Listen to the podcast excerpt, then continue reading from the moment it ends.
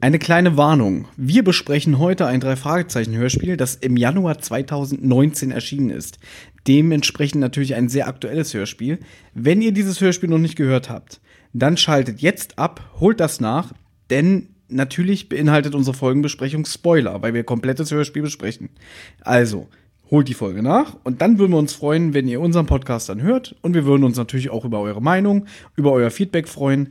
Gerne an Twitter an @zentrale_die oder an @fridayvorbrot, Vorbrot mit DT oder an @kasperwelten. Ich wünsche euch jetzt viel Spaß bei unserer neuen Podcast Folge.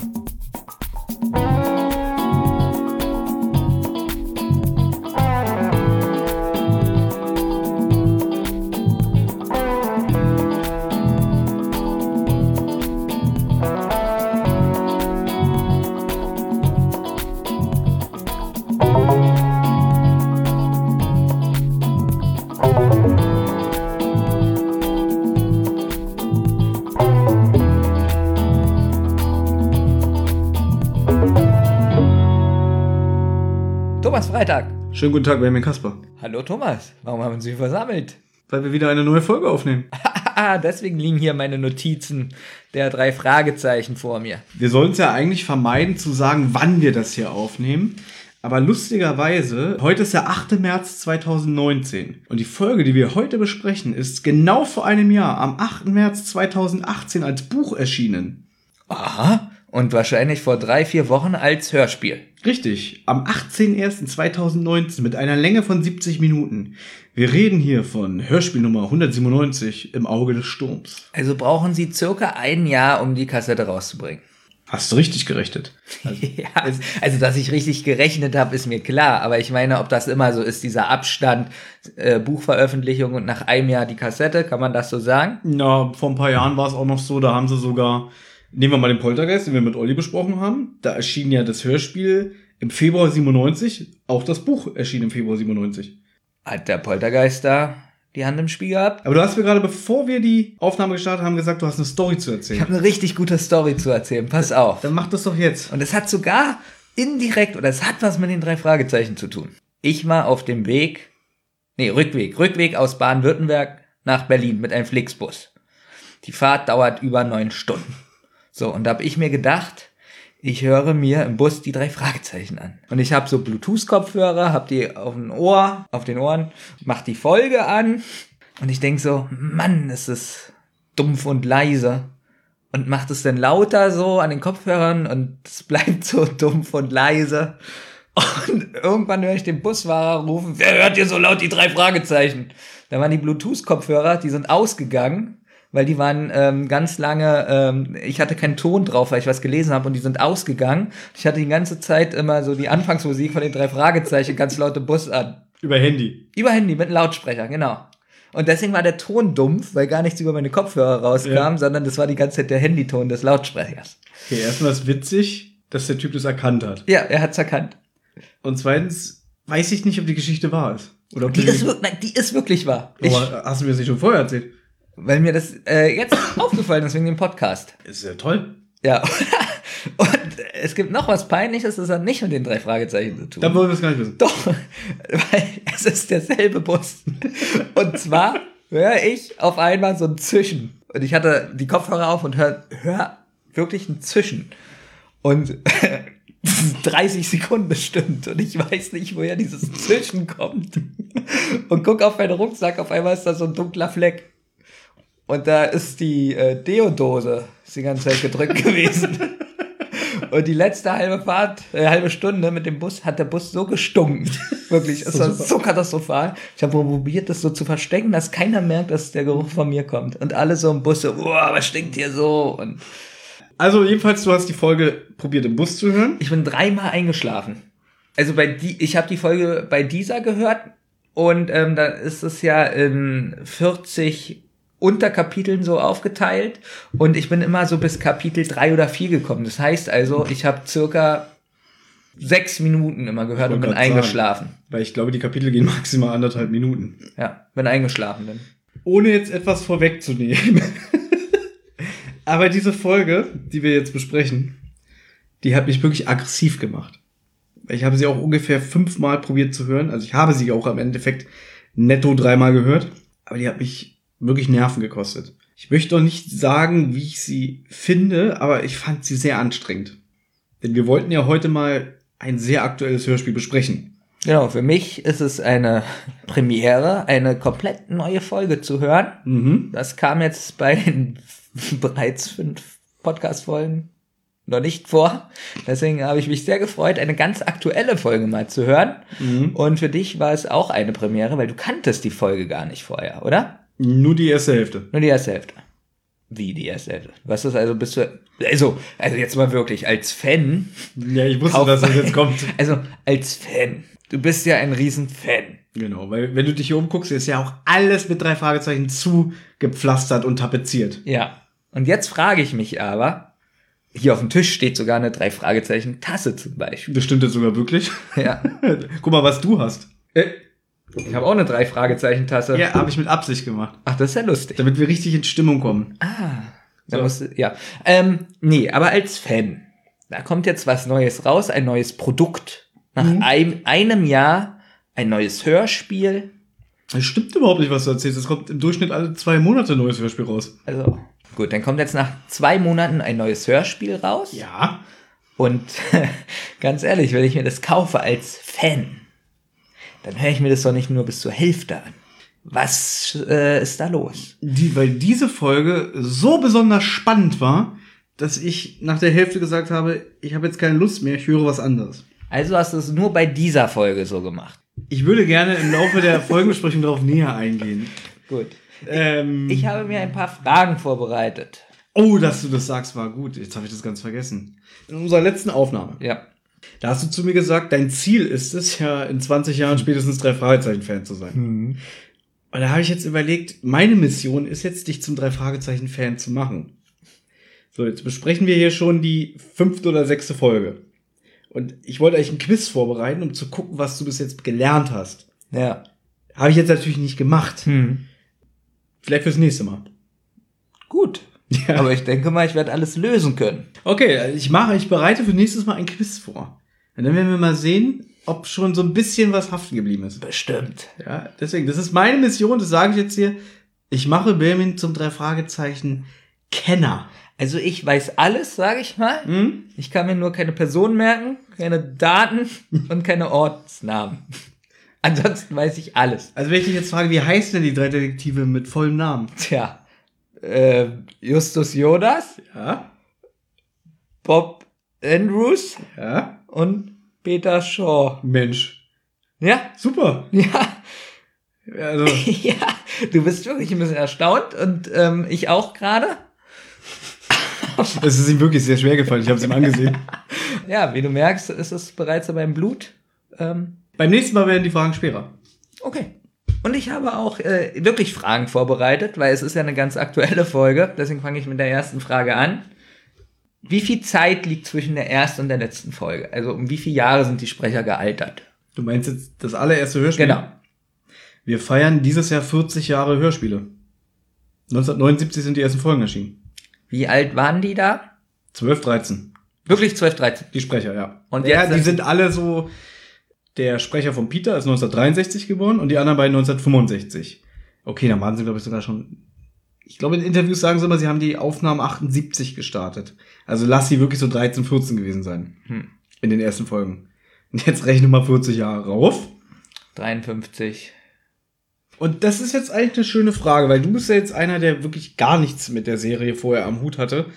Äh, und du hast ja jetzt eher so Folgen aus der Anfangszeit gehört und mal so kurz so in der Zwischenphase. Jetzt hast du aber eine Folge gehört, die gerade produziert wurde. Wie fandest du die Entwicklung der Sprecher?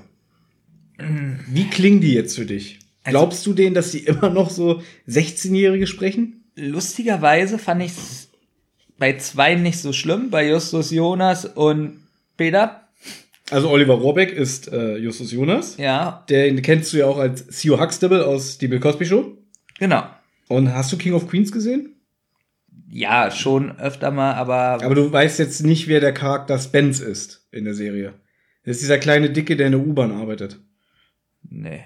Und der wird zum Beispiel auch von dem Sprecher von Peter Shaw gesprochen. Na, ich kenne den auch von ein paar Filmen, aber so, so ganz oft so kleinere Rollen und so. Ja, weil der gar nicht so viel in Synchron gearbeitet hat, sondern auch mehr so Hörspiel, Hörbuchsprecher. Er hat aber trotzdem ein paar, also ich bin mir ziemlich sicher, dass ich Filme gesehen habe, wo er spricht. Hat er ja auch gemacht, aber nicht so viel wie jetzt zum Beispiel ein Oliver Rohrbeck, Also, der jetzt zum Beispiel die Standardstimme von Ben Stiller ist. ja, das wahrscheinlich nicht. Ja. so, und du hast gesagt, die beiden haben dir gefallen. Genau. Der dritte Detektiv. Ja. Cool, war wie ich so insidermäßig gerade jetzt so Sachen super, wirklich. Wir machen hier einen Ja. Drei-Fragezeichen-Podcast. Der für die Recherchen und zuständig ist. Du tust so, als wäre das innovativ, was wir raus Natürlich, das ist der absolute Knaller, was ich hier raushaue. Der hört sich sehr alt an. Oder? Den kann ich das gar nicht abkaufen, dass er noch so jung ist. Aber es hat trotzdem funktioniert, weil er in der Folge recht aggressiv ist. Das heißt, Aggressivität macht einen jünger. Nein, aber für mich war es so der Ältere, der mehr Ahnung hat. Ich habe diese Serie einfach umgestaltet für mich im Kopf. Also mir ist auch aufgefallen, jetzt so in, in den äh, Folgen, die jetzt in den letzten ein, zwei Jahren erschienen sind, man hört ihm sein Alter inzwischen an. Also der hat schon so ein bisschen so leichte, äh, wie soll ich sagen, nehmen wir mal unseren Freund Tom Hanks. Tom Hanks wurde ja von Arne Elsholz gesprochen. Und wir wissen ja, dass Arne Elsholz zum Schluss Tom Hanks nicht mehr so gut sprechen konnte, weil er, glaube ich, leichte Gebissprobleme äh, hatte. Es war, hat sich sehr schlimm angehört. Sehr schlimm und traurig. Also, Ich fand, man hat jetzt so die Gebissstimme nicht gehört. Es hat sich einfach nur alt und wahrscheinlich, ich weiß jetzt nicht, wie die Rollenentwicklung ist bei den drei Fragezeichen, aber er war halt sehr, es war schon irgendwie so eine Grundspannung da, so eine Aggressivität. Also in der Folge jedenfalls. Ich weiß nicht, ob das immer so ist. Ja, bei mir geht's jetzt um die reine Stimme von dem Andreas Fröhlich. Und ich ja, und finde, die ist wirklich alt. Er ist alt geworden, ja. Ich Es war nicht so tatterig, würde ich jetzt das mal beschreiben. Ja, aber es geht so langsam in die Richtung. Also noch so fünf Jahre, dann würde ich sagen, dann ist er schon so ein Großvater-Sprechalter. Aber man versteht ihn trotzdem noch klar und deutlich. Natürlich. Ja, natürlich. Bei Tom Hanks war das teilweise schwierig. Der, der war ja, glaube ich, auch starker Raucher und dem Alkohol nicht ganz abgeneigt, der Arne Elsholz. Ich weiß doch gar nicht, wie alt er geworden ist. Auch keine 70, oder? Doch, stimmt, der ist 44 geboren. Na, okay, er ist er 73 geboren. Wenn ich an Arne Elzholz, wenn ich immer den Namen denke, muss ich immer an den einen äh, Schauspieler, so Klammer, so Klammer, aber äh, ja, an gute Zeiten, schlechte Zeiten. denken. Andreas Elsholz, genau. Genau. Lustigerweise, ich muss immer an meinen alten Zahnarzt denken. Der hieß nämlich mit Nachnamen Elsholz. Aber ich weiß nicht mehr, wie der mit Vornamen hieß. Überleg mal, was Tom Hanks bei uns triggert. Ein Zahnarzt. Ein Zahnarzt, äh, den unbekannten Schauspieler, den keiner mehr kennt, aus gute Zeiten, schlechte Zeiten. Aber ich Boah, glaube, aber ich glaube, den kennen noch viele. Ich glaube, viele unserer Hörer, wenn wir jetzt sagen, Andreas Elsholz aus Gute Zeit, schlechte Zeiten, die haben sofort ein Bild vor Augen. glaube ich nicht. Doch, weil ich glaube, dass wir relativ viele Zuhörer haben, die so in unserem Alter sind. Dann machen wir jetzt folgendes. Wir rufen die Leute auf, in den Kommentaren, egal ob bei YouTube, iTunes, Spotify kann man nicht schreiben, ähm, oder was haben wir denn noch? Na, auf der Podigy Auf der Podigy-Seite, dass ihr runterschreibt, ob ihr Andreas Elsholz kennt. Es gibt übrigens nichts zu gewinnen. Doch, es gibt was zu gewinnen. Sticker. Genau, wir haben nämlich die zentrale Sticker. Jeder. Oh, jetzt wird's kritisch, was Jetzt wird's sage. teuer, ja. Jetzt wird's teuer. Jeder, der einen Kommentar postet, bekommt einen Sticker. Wer uns auf iTunes fünf Sterne gibt, bekommt Thomas zeigt mir drei, ich sag sechs. bekommt sechs Sticker. Und derjenige muss aber auch schreiben, äh, cooler Podcast, ich habe euch gerade fünf Sterne gegeben. Weil ich euch liebe.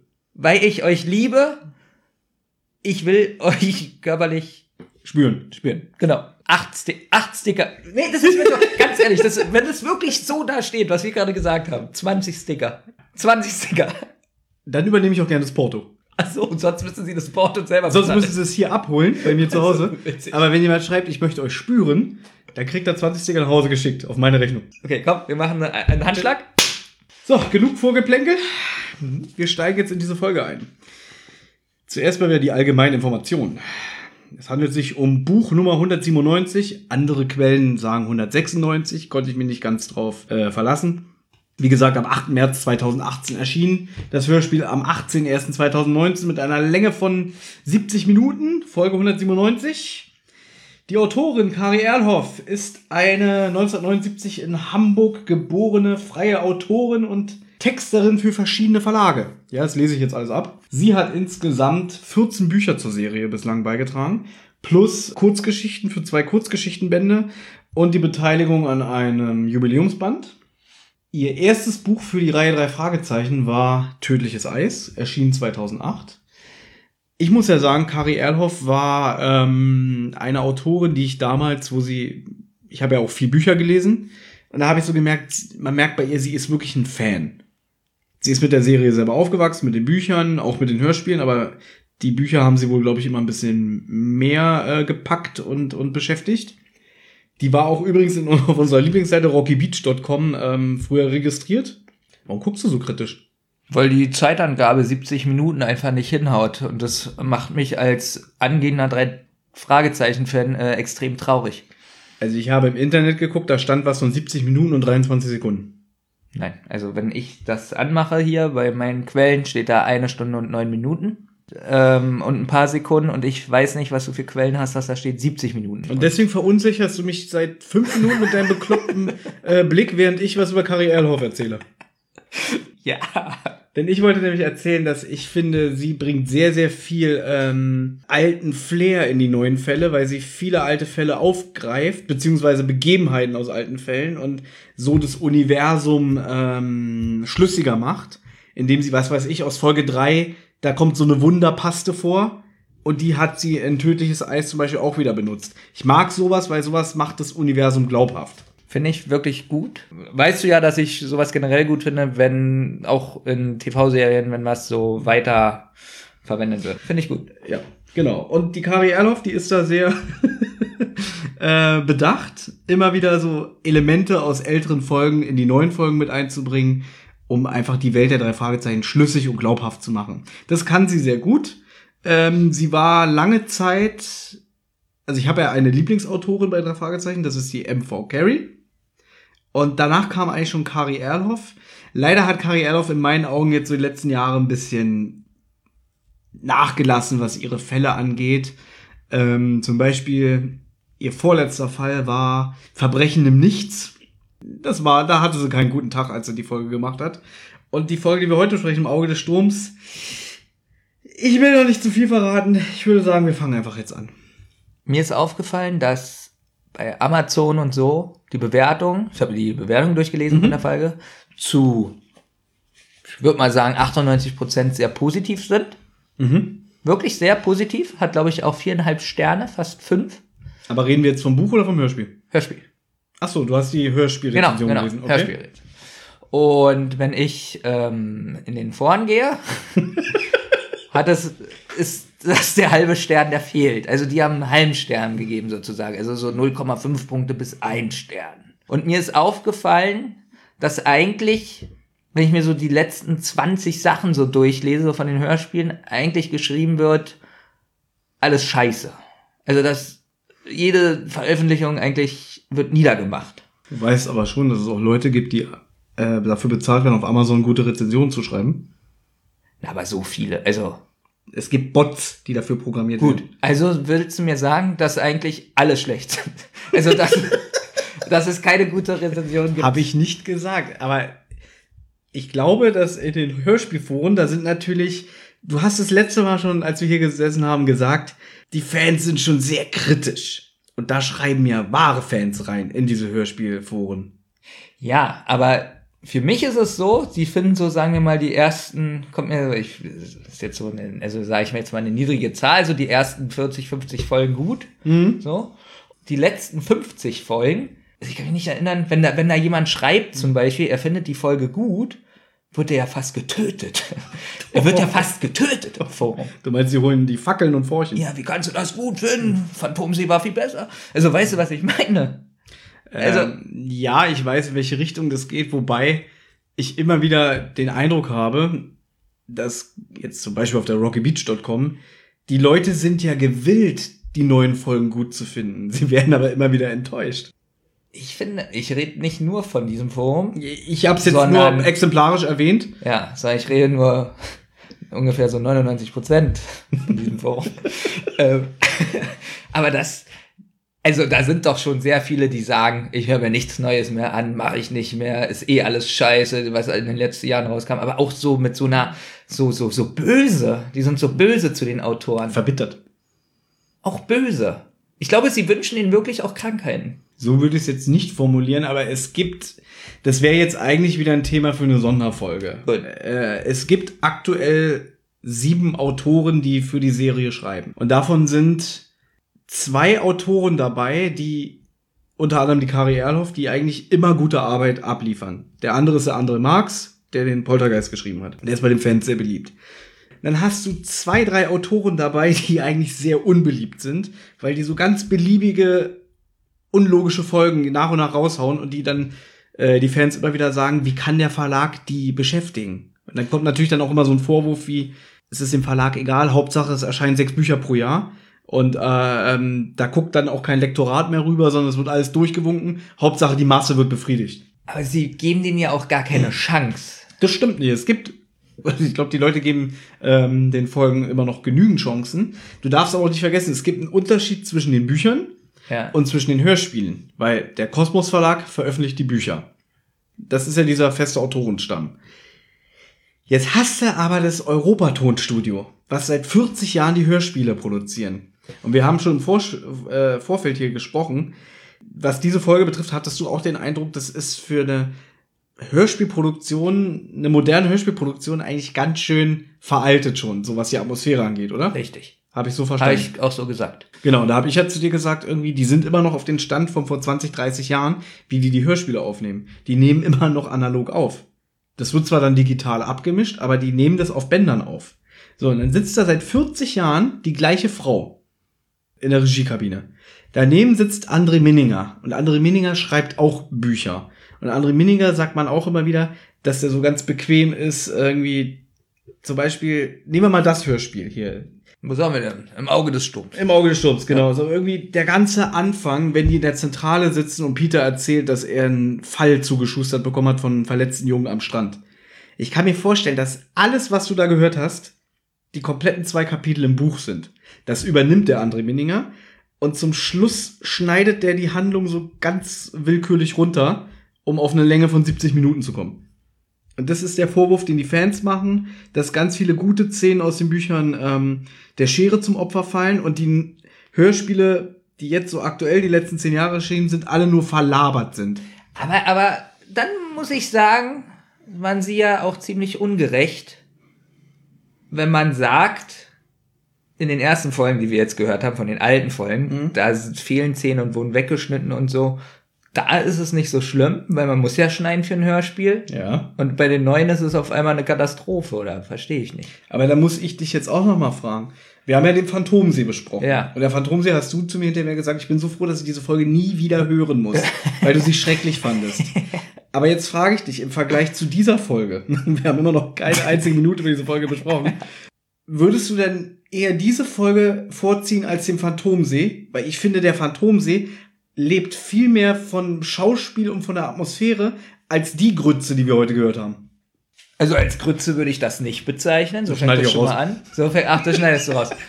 Und ich würde sagen, dass ich diese Folge nicht mehr unbedingt höre und auch nicht mehr der Phantomsee, sondern lieber noch mal hier mit der Autobombe. Ähm, Gockel. Der Gockel. Der war gut. Aber wenn es jetzt nicht den Gockel gäbe, du hast den nicht gehört, will ich jetzt wissen, welche Folge bevorzugst du von diesen beiden? Auge des Sturms oder Phantomsee? Also mir geht's eher darum, mir geht's jetzt nicht um die Logik und äh, äh, wie bescheuert der Phantomsee zusammengekürzt wurde, dass man da kein Wort versteht, sondern mir geht's eher um die Atmosphäre. Atmosphäre, ja, wegen dem 80er-Jahres-Stil wahrscheinlich eher Phantomsee. Also, würde ich hören. Und auch natürlich, dass die Schauspieler viel, viel jünger waren und Kinder einfach, Kinder, Nee, das die Kinder gespielt Das haben. nicht unbedingt. Diese, dieses Gespräch entwickelt sich gerade in eine ganz andere Richtung, als ich gedacht hätte. Lass uns doch endlich anfangen. Es ist ja alte Sitte, dass wir den ähm, Klappentext vorlesen. Ich besitze die Kassette nicht mehr. Ich habe aufgehört, Kassetten zu kaufen. Ich habe die CD. Übrigens wurde ähm, von einer Freundin, die diesen Podcast auch hört, gefordert, dass wir am Anfang die Handlung kurz zusammenfassen, bevor wir das Hörspiel einzeln auseinandernehmen. Da habe ich jetzt aber ehrlich gesagt keine Lust drauf. Also müsst ihr jetzt mit dem Klappentext vorlieb nehmen. Finde ich auch, das reicht. Oder? Also ist ja Quatsch, wenn wir das zusammenfassen, dann, dann ist So ja eine. Kurzzusammenfassung der Folge und dann einzeln durchgeht. Aber Aber da müssen wir jetzt auch mal deiner Freundin sagen, die du dir wahrscheinlich ausgedacht hast. Hab du ich. hast doch keine Freundin. habe ich auch nicht. Müssen wir ja mal sagen. Ich zahle dir ja auch Geld, dass du hier bist. Ja, deswegen.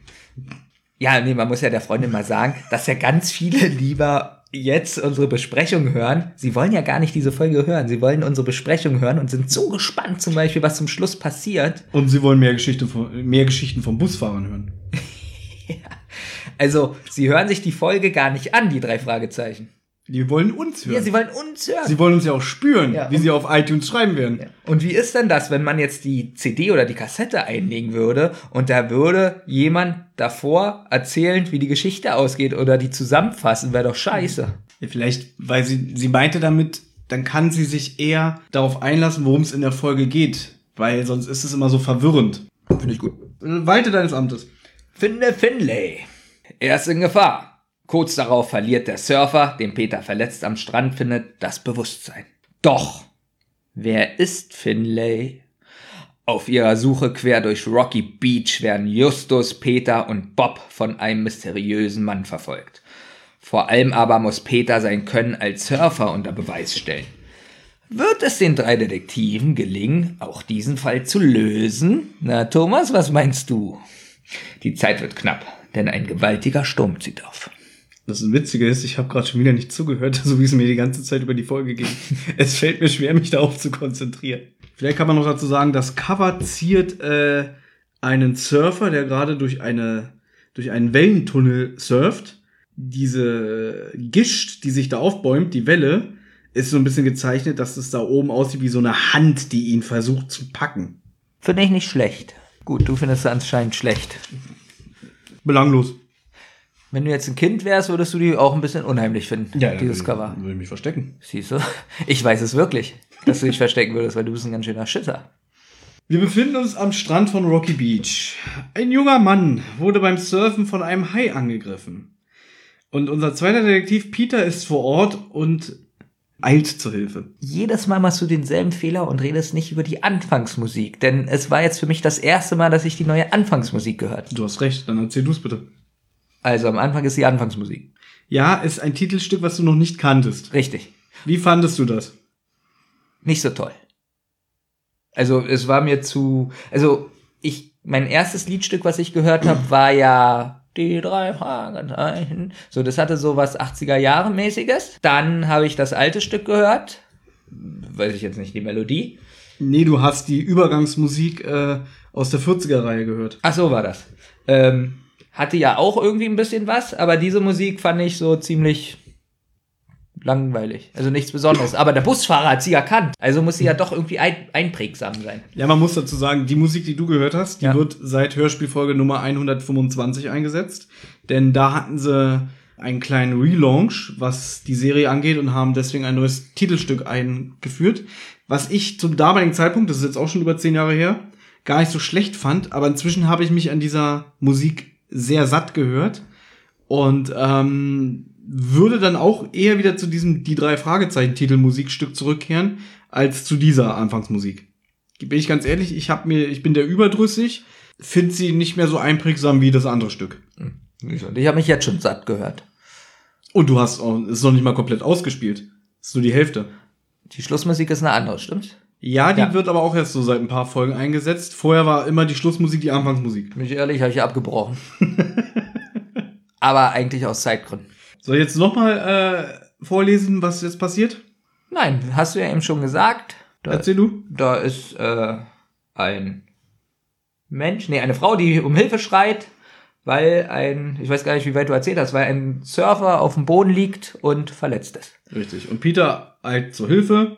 Ich finde, man kann gar nicht so viel darüber sagen. Es ist halt, man ist sofort drin. Äh, es ist so ein bisschen bedrohliche Musik im Hintergrund. Man hört auch am Meeresrauschen und an den Möwen, an welchem Setting man sich gerade befindet. Was üb- übrigens sehr gut ist, finde ich, die Atmosphäre in diesem Moment. Ich mag das Meeresrauschen, ich mag, ich glaube, da sind auch ein paar Möwen. Wenn nicht, äh, habe ich sie mir einfach vorgestellt. Oder weil ich es gerade erzählt habe, dass da welche sind. Also, oder so. Siehst du, ich, ja. Aber es war eine schöne Atmosphäre, finde ich. Und sie fängt gleich äh, ziemlich äh, actionreich an, die Folge. So, also so, so, es passiert sofort was. Also man ist richtig drin und ja, du hast recht, es ist eigentlich gleich eine bedrohliche Situation, in der wir uns befinden. Und der junge Mann, der da liegt, ich glaube, da wird sein Name noch nicht gesagt. Ich sag jetzt einfach, wie er heißt. Matthew oder Matt. Der wurde von einem Hai angegriffen. Peter kümmert sich halt fürsorglich um ihn. Und der, übrigens fand ich den Sprecher da gar nicht so verkehrt, der den, den jungen Mann spricht. Ich habe ihm wirklich abgenommen, dass er da liegt und verletzt ist. Ich finde, das hat er ganz gut gesprochen. So, dieses Gestöhne und äh, äh, Gestammel von ihm fand ich authentisch. Ja, obwohl ich mir gewünscht habe, dass er stirbt. Ja, ich natürlich auch, weil dann wäre die Folge vorbei gewesen. Aber er erzählt, dass er den Hai, der ihn erwischt hat, Ja. mit einem Messer abgewehrt hat und deswegen hat er ihn auch erwischt. Und er erzählt dann noch, dass er nicht aus Rocky Beach kommt. Flüstert dann so ein bisschen, weil er, weil ihm so langsam kalt wird, weil so seine Lebenskraft es schwindet. Ähm, Da ist schon der erste Witz in dem Hörspiel. Ja, weil Peter versucht ja den jungen Mann gut zuzusprechen und sagt so, ah, die Kälte, die du gerade spürst, die kommt bestimmt von dem Wind. Und die junge Frau, die Peter zur Hilfe gerufen hat, die ist sehr unsensibel und sagt, na, ich glaube ja eher, dass die Kälte vom Blutverlust kommt. Und dann sagt Peter so, ach ja? Also das finde ich witzig, weil er sie dann, weil man genau merkt, wie er sie anguckt, so nach dem Motto, was sind Sie denn für eine dumme Kuh? Ich versuche den jungen Mann hier zu beruhigen und sie machen ihm noch mehr Angst mit ihrer Aussage. Hast du gar nicht gemerkt? Doch, habe ich schon gemerkt, aber ich wusste nicht, ob Peter ein bisschen doof ist. Ach so, du Und der, ja, ich dachte wirklich so, er sagt so, ja, das ist der Wind. Also ich finde beides witzig. Könnte beides sein. Man weiß es nicht. Es wäre eine witzige Vorstellung. Natürlich habe ich recht. Deswegen ist es so, wie ich es gesagt Na, habe. ich glaube, Peter ist ja auch ganz schön aufgeregt. Mhm. Und vielleicht denkt er wirklich, ist es der Wind. Stopp. Peter ist eine Sportskanone. Darauf gehe ich gleich nochmal näher ein. Aber der ist natürlich, was so körperliche Gefahren angeht, up to date. Deswegen weiß der, wovon er spricht. Und wenn er sagt, die Kälte kommt durch den Wind, dann meint er das auch so. Gut, das erste Mal habe ich Angst vor dir, ich nehme es zurück. Gut. äh, genau, der junge Mann erkennt nämlich Peter und stammelt was vor sich hin. Genau, finde, finde, finde, Finlay. Übernimmt mein Fall. Äh, die Gezeiten ansehen. Oh, da, das habe ich gar nicht recherchiert. Aber ich bin der Meinung, ähm, jetzt greife ich wieder vor, es kommt ja später ein Buch namens Die Gezeiten vor. Kennst du das? Ich glaube, das gibt's wirklich. Kenn ich nicht. Gut. Du hast aber auch nicht recherchiert. Nee. Also, also Finlay ist in Gefahr, Gezeiten ansehen, mit George reden. Äh, Mr. Blond. Ja, der Angreifer. Und dann fällt dann Ohnmacht. Äh, Im Hintergrund hört man noch eine Männerstimme, die sagt, der Krankenwagen kommt. Man hört Blaulicht und äh, es kommt wieder düstere Musik als Übergang. Die Musik fand ich richtig gut. Das ist die beste Musik, die jetzt gerade jetzt läuft. Jetzt läuft, wenn ihr diese CD jetzt gerade hört, die ihr euch natürlich gekauft habt. Da kommt jetzt eine super Musik. Ich kann mich nicht an sie erinnern. Und ich habe das Hörspiel fünf, sechs Mal gehört als Vorbereitung. Ich kann mich nicht dran erinnern. Verstehe ich nicht, was du für ein Fan bist. Gut. Wir wechseln äh, in die nächste Szene über, in die Zentrale. Denn, ach so, wieder was Neues. Wir haben einen neuen Erzähler, den du noch nicht kanntest. Ist mir nicht aufgefallen. Nein? Hat sich angehört wie der alte. Ähm, dazu muss man sagen, der, finde ich, klingt wieder so ein bisschen klassischer wie der alte Erzähler. Hm. Das, es handelt sich hierbei um, wie heißt denn der? Axel Milberg, ein Tatortkommissar. Das ist wirklich ein neuer Erzähler. Ist mir nicht aufgefallen. Ne, der ist auch erst seit zehn Folgen im Einsatz, seit zwei Jahren. Ist es jetzt schlimm oder ist es gut, dass ich das nicht gemerkt habe? Naja, man könnte es jetzt so deuten, entweder bist du sehr unaufmerksam Hm. oder aber durch seine tolle, routinierte Sprechweise hat er dich an den alten Erzähler erinnert und du hast dich gleich äh, wohlig gefühlt. Nehmen wir das zweite, oder? Natürlich, da kommst du auch besser weg. Genau. Genau, wir haben einen neuen Erzähler. Peter platzt in die Zentrale. Jungs, wir haben einen Auftrag. Und Justus redet erstmal sehr geschwollen, dass sie die neue Errungenschaften von seinem Onkel Titus säubern müssten. Und da ist mir, da ist mir aufgefallen, dass der Oliver Rohrbeck wirklich ganz schön alt klingt. Auch die Stimme sehr dunkel geworden ist. Ja, da dachte ich so, du müde ein bisschen abends. Ja, der klingt wirklich müde. So, Ja? Hat ein bisschen gefeiert. Der ist ja, glaube ich, auch wirklich harter BSC-Fan. Vielleicht haben die ja den Tag vorher gespielt. Bei den neuen Folgen habe ich immer das Problem, das schöne Wort, was du gerade gesagt hast, Immersion. Immersion. Meine Vorstellungskraft ist so kaputt. Ich denke nicht, dass da drei Jugendliche in einem Camping-Wohnanhänger sitzen, sondern ich sehe drei alte Säcke um ein Mikrofon. Vor Boah, nee, das habe ich nicht. Das habe ich bei den alten Folgen nicht, das habe ich nur bei den neuen. Ganz das hab schlimm. ich wirklich gar nicht. Finde ich schön, freut mich auch für dich. Ja. Aber bei mir sehe ich immer die, die, die Schauspieler da sitzen. Mir ist in der Zentrale noch was aufgefallen. Ja. Und zwar hat mich das in den Folgen, die ich bisher gehört habe, äh, wenn die in der Zentrale waren, hat mich extrem dieser Papagei aufgeregt. Der weil es war die, ja, weil es war die ganze Zeit und ich habe nichts, also konnte schwer was verstehen manchmal. Das, ist, Also, aber- das ist aber ein Markenzeichen der Hörspiele. das kann sein, aber trotzdem haben sie es ja jetzt extrem abgeschwächt. Der kräht einmal in der Minute so ungefähr und in der alten, in den alten Folgen kräht er in einer Sekunde zehnmal ungefähr. Hör Oh, das du aber sehr gut. ja. Und hör dir das an, Ja. er kräht fast gar nicht. Es gibt sogar Folgen, wo das überstrapaziert wird, dass sogar einer der Sprecher sagt, jetzt halt doch mal den Schnabel. Das wird auch eingebunden. So, und so eine krassen guten Sachen merkt ihr nämlich nicht. Ich würde gerne noch eine Sache hier kurz anmerken. Ich glaube, das ist wirklich die Folge, wo wir uns tausend Notizen gemacht haben. Ich habe hier so viel Notizen wie noch nie liegen. Ich habe sieben Seiten. Ja, Äh, sechs. Acht. Acht haben wir. Wir müssen irgendwie heute. Ich muss auch dazu sagen, dass ich eigentlich krank bin. Ich muss die ganze Zeit meinen Husten unterdrücken. ich hab ganz. So, wir Der ist müssen, so verschleimt, der Typ. ja, wir, wir müssen probieren. Aber das ist das, dieses Ding an dieser Folge. In dieser Folge passiert so viel, was ich mir alles notiert habe. Und trotzdem am Schluss bleibt so wenig äh, Handfestes übrig. Deswegen, ich drücke jetzt mal ein bisschen auf Ja. das Gas. Also man kann zusammenfassen, es passiert so viel, aber die Handlung geht nicht weiter. Genau. Denn Peter erzählt jetzt, was sich am Südstrand von Rocky Beach ereignet hat. Dann fasst Justus zusammen. Wir müssen Finlay finden, den blauen Bus. Wir müssen die Gezeiten. Das kann ich nicht mal mehr lesen. Ansehen und mit George reden. Genau, genau. Ja, ist nicht so. So, das wird alles zusammengefasst. Dann fragt Justus, was ist passiert. Peter hat den Bus beim Krankenhaus geparkt und den Rucksack an der Rezeption abgegeben. Er hat auch schon den Bus durchsucht, steht, habe ich aufgeschrieben und nichts gefunden. Mir Ja. fällt gerade auf, dass sie ihn ja später nochmal durchsuchen, bisschen merkwürdig. Ja, das, äh, sie sagen ja nochmal kurz die Gezeiten, das wird wahrscheinlich Ebbe und Flut sein. Genau, das sagt Peter auch, denn jeder Surfer hat die Gezeiten im Blick. Das Matt, ich nenne ihn Matt, weil dieses Matt, Matthew. das ist sowas hasse ich. ich hasse, wenn jemand Matt, also ich kann es nicht aussprechen, weil ich so ein schlechter englisch sprechender Mensch bin. Bei mir heißt er Matt, wie das Matt-Heft. Ach so. Äh, Besser als Matt. Ja, wurde operiert und ist nicht mehr in Lebensgefahr. Das ist auch noch eine wichtige Genau. Information. Und Peter durfte auch nicht zu ihm vor, weil er kein Angehöriger ist. Stattdessen hat er den Inhalt seines Rucksackes kontrolliert. Darin befinden sich Geld, eine Bankkarte, ein Führerschein und die Visitenkarte der drei Fragezeichen. ah ja. und die Visitenkarte fällt auf, ist geknickt und verdreckt. Und es befindet sich auch noch ein Zeitungsartikel über die drei Detektive dabei. Genau. Und Denn- die, ja.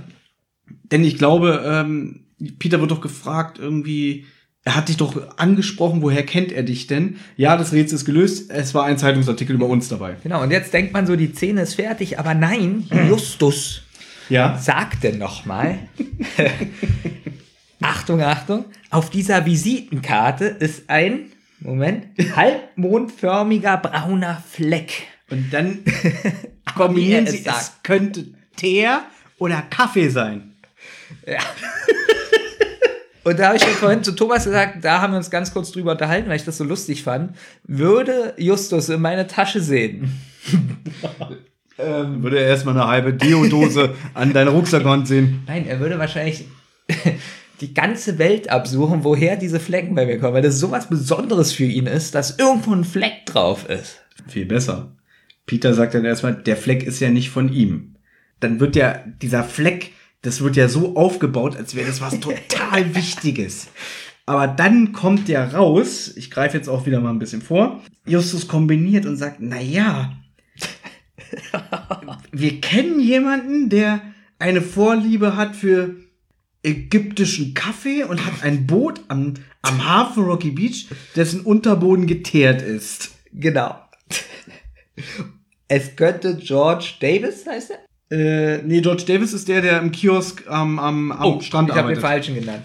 Ähm, Du meinst Rubbish George. Rabbit George. So, und jetzt so viel zum Thema Notizen. Ich habe jetzt hier eine Viertelseite nur über Rubbish George, weil du ihn nicht kennst. Deswegen nur um dich zu instruieren. Rubbish George ist eigentlich George Cooper. Er ist ein Obdachloser. Er hockt tagsüber immer an der Strandpromenade von Rocky Beach. Und er ist immer gut informiert. Also er ist so einer, der immer die Augen auf hat und genau weiß, was so in der Nachbarschaft abgeht. Er lässt sich das aber auch stets was kosten, weil die Detektive im Laufe äh, der Zeit öfter mal mit ihm zusammenstoßen und ihm Informationen bitten. Dann sagt er mal, ah, das kostet dich aber ein paar Dollar. Er durchspült auch Abfalltonnen nach etwas Verwertbaren. Also es ist halt wirklich, ums abwerten zu sagen, ein Penner. Äh, er hat seinen ersten Auftritt in der Folge Schatz der Mönche, ich glaube 2002 oder 2003 erschienen. Und jetzt kommt auch noch Hintergrundwissen. Er lebte einst in Ägypten, hatte einen Job bei einer Bank und er hatte auch eine Freundin mit ihrer behinderten Tochter in Ägypten. Und äh, eines Tages wurde die Bank überfallen und er wurde beschuldigt, dass er mit dem Einbruch quasi ähm, zu tun hatte, dass er darin verwickelt war. Dadurch verlor er seine ganze Existenz in Ägypten, ist dann nach Rocky Beach gezogen. Und ähm, es gibt eine Folge namens SMS aus dem Grab, wo seine Vergangenheit ein bisschen mehr thematisiert wird. Und ähm, da stellt sich dann halt heraus, dass er unschuldig war und seine Ex-Freundin verzeiht ihm dann und will mit ihm wieder neu in Ägypten äh, ein neues Leben beginnen. Er lehnt aber ab und sagt, er bleibt in Rocky Beach. Und äh, seit der Folge Skateboard Fieber ist er nicht mehr obdachlos, sondern hat besagtes Schiff am Hafen mit dem geteerten Unterboden. Tust du mir einen Gefallen? Du, möcht, du möchtest ja mit mir dieses Quiz machen, dass, du, mich, dass du mich das nicht erfragst. Doch, nächstes Mal ist Robin George dran. Man muss jetzt dazu sagen, dass Justus ja jetzt nicht nur wegen der Visitenkarte gedacht hat, das ist dieser Rubbish, sondern man muss sich nochmal dran erinnern, dass ja Matt gesagt hat, mit George reden. Also es ist die, Mhm. der, der, der, der Name George und die Visitenkarte. Und mir ist heute nämlich aufgefallen, es Ja. tauchen ja zwei George in dieser Folge auf. Einmal der George am Kiosk, am Strand und Rubbish George. Ich weiß nicht, ob das im Buch vielleicht eine Rolle spielt, ich habe das Buch nicht gelesen, aber weil er sagt ja zu Beginn, redet mit George. Und äh, Peter schließt ja, vielleicht meint er den äh, Typen am Strand, aber das kann ja auch Rubbish George sein. Du bist ja drei Fragezeichen-Fan. Dezent. Warum hast du das Buch nicht gelesen? Gib mir Geld, dann kaufe ich es mir. Billiger immer diese provozierenden Fragen. ja? Ich muss nicht jedes Buch haben. Es reicht doch, dass ich jedes Hörspiel habe. Deswegen habe ich auch acht Seiten Notizen, weil ich habe unter jeder Zeile eine provozierende Frage an dich. Deswegen. Ja. Weil normalerweise würde das ja nichts hergeben, was du da hast. Nein. Aber natürlich ist es trotzdem witzig, dass äh, wegen der Visitenkarte, die dreckig ist, und er soll mit dem George reden, dass er dann wegen diesen halbmondförmigen Fleck auf den ägyptisch äh, kochenden Kaffeetypen da Robert George. ja, kommt. So. Und äh, auf der Visitenkarte übrigens, nicht auf der Visitenkarte, sondern auf dem Führerschein, den, äh, den, den, den Peter in der Hand hat, stand dann noch drauf der Name und aus welchem Bundesstaat er kommt. Und zwar aus Michigan. Genau. Ja. Das sind alles so viel Informationen, die einem da in den ersten fünf Minuten um die Ohren geknallt werden. Also deswegen fiel es mir sehr schwer, in das Hörspiel reinzukommen. Deswegen bin ich eingeschlafen, glaube ich. Siehst du? Weil, weil auch der Papagei nicht so oft. Achso, der hält dich sonst wach. Der hält mich sonst wach und macht mich aggressiv. Aber diesmal. Hm. Genau, und äh, wir haben schon erwähnt, George könnte ein befreundeter Surfer sein, der einen Ferienjob beim Kiosk am Hauptstrand hat. So, und weiterhin schließen sie, äh, was du gerade gesagt hast, weil der Führerschein in Michigan zugelassen ist, dass dieser Matthew, der verletzt ist, ein Tourist sei. Und jetzt bringt Justus Rubbish George, über den ich gerade erzählt habe, ins Gespräch, wegen diesem Teer oder Rostfleck. Und dann wollen sie sich aufteilen. Bob soll über Matthew Recherchen anstellen, Justus will zu Rubbish George und Peter sagt, dann fährt er an den Strand und spricht mal mit dem anderen George. Genau, und vorher gab es noch kurz einen Dialog, den fand ich ein bisschen witzig. Ja. Weil Peter sagt dann, wegen, wegen der Visitenkarte, ähm, die Vermutung ist sehr weit hergeholt mit der Visitenkarte. Und dann sagt Justus, deshalb ja Vermutung. Achso, dieses leicht Belehrende wieder. Finde ich, fand ich witzig. Ja, fand ich jetzt nicht so toll. Es ist so, so ein Geplänkel, so ein Standardgeplänkel zwischen den drei Fragezeichen. Das war richtig gut, weil diese, Ich fand es sogar sehr schlecht, weil es so für mich so abgelesen klang. es war für mich das Beste dieser Folge. Das lieben die Leute, wenn du so redest, ne? Das Beste. Es war wirklich gut. Nein, ich fand es wirklich witzig. Das war das Beste an der Folge. das ja. Okay. Na und die Zwischenmusik. Justus mahnt ja zur Vorsicht, äh, weil sie ja nicht wissen, wer Finlay bedroht, weil Peter nämlich sagt, er könnte ja mal am Strand je, jeden Hinz und Kunst fragen, ob die diesen Finlay kennen. Und da sagt er aber, nee, vielleicht bringen die ihn dadurch mehr in Schwierigkeiten als gedacht. Was ich ganz merkwürdig finde, wenn ich ehrlich bin. Wenn sie fragen, wer er ist, warum soll er da in Schwierigkeiten kommen? Dadurch, dass du ja nichts über den Fall weißt und sie wissen ja schon, es handelt sich um einen Surfer und sie ermitteln jetzt im Surfermilieu, dass da vielleicht einer ist, der sagt so, ah, verstehe, ihr wollt was über Finlay wissen, dabei will ich ihn töten mit meinen Pralinen. Ach, Ja, aber, er kann anderer. ja, aber er kann ja erstmal seine Freunde fragen, hier, den anderen George. Ja, die drei Fahrzeichen haben ja keine Freunde. Achso. Die drei Fahrzeichen haben ja nur sich. Die ermitteln ja nur in ihrer Welt und äh, sind nur dieses Dreier gespannt. Deswegen haben die keine Freunde. Ah, ach so wurden die Charakter ausgearbeitet. Also sie kennen nur sich. Jetzt jetzt natürlich ein bisschen Gülle, aber Ist- äh, es ist natürlich so ausgelegt, dass die drei Fragezeichen immer zusammenhängen und ähm, die Bekanntschaften, die sie haben, nicht wirklich thematisiert werden. Hm. Hat dich das jetzt traurig gemacht? Ja, schon. Ich merk's. Wir wechseln jetzt wieder äh, zur nächsten Location und zwar surft. Genau, ist eigentlich auch witzig. Er soll am Strand ermitteln.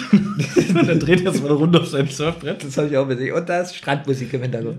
Ja, okay, aber es gehört ja zu den Ermittlungen. Das, ähm, er will keine Aufmerksamkeit erregen. Er geht ja jetzt nicht straight hin, um die Leute zu befragen, sondern, oh, ich bin doch hier, um zu surfen. Ich bin einer von euch. Ja, und dann kommt auch der Brandon.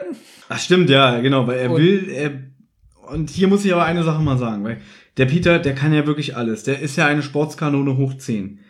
Der spielt Basketball, der spielt Fußball, der kann Karate, was ich dir schon mal erzählt habe. Er ist auch ausgebildeter Taucher und jetzt ist er auch noch Surfer.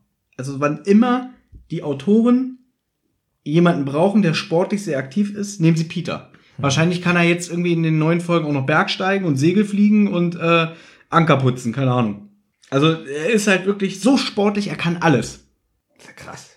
Ja. Wie ich. Also dann kommt äh, Brandon, entdeckt dann Peter. Sie reden auch kurz über Surfen und dann kommt Ja, da habe ich hier notiert belangloses, provozierendes Gequatsche mit äh, Charakterbeschreibung.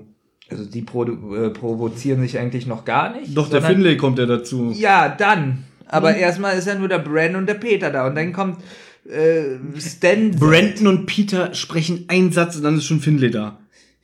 Ja, aber in diesem Satz ist nichts Provozierendes. und dann kommt Stan Z. Heißt der Stan Z? Stanset ist der Ah, Nachname. Stan Z. So. Stanset, ja. so, kommt dazwischen und macht sich so ein bisschen lustig über Peter und provoziert. Da wird nämlich erst provoziert, weil so wie du das eben vorgetragen hast, denkt man, dass der Brandon ja auch schon provoziert. Aber nein, es ist Stan Z. der Ich wird wollte ein bisschen die provoziert. Szene zusammenfassen. Also. Also sitzen Ja. wir noch morgen hier. Da, äh, als er dann wieder weg ist, der Stan Z, sagt dem Brandon noch, dass auch super Information, dass Jeffrey verreist ist, der Ja. sonst eigentlich immer. Äh, Natürlich habe ich mir das notiert. Jeffrey ist der Best Buddy von Peter. Sein bester Freund. Und Gut.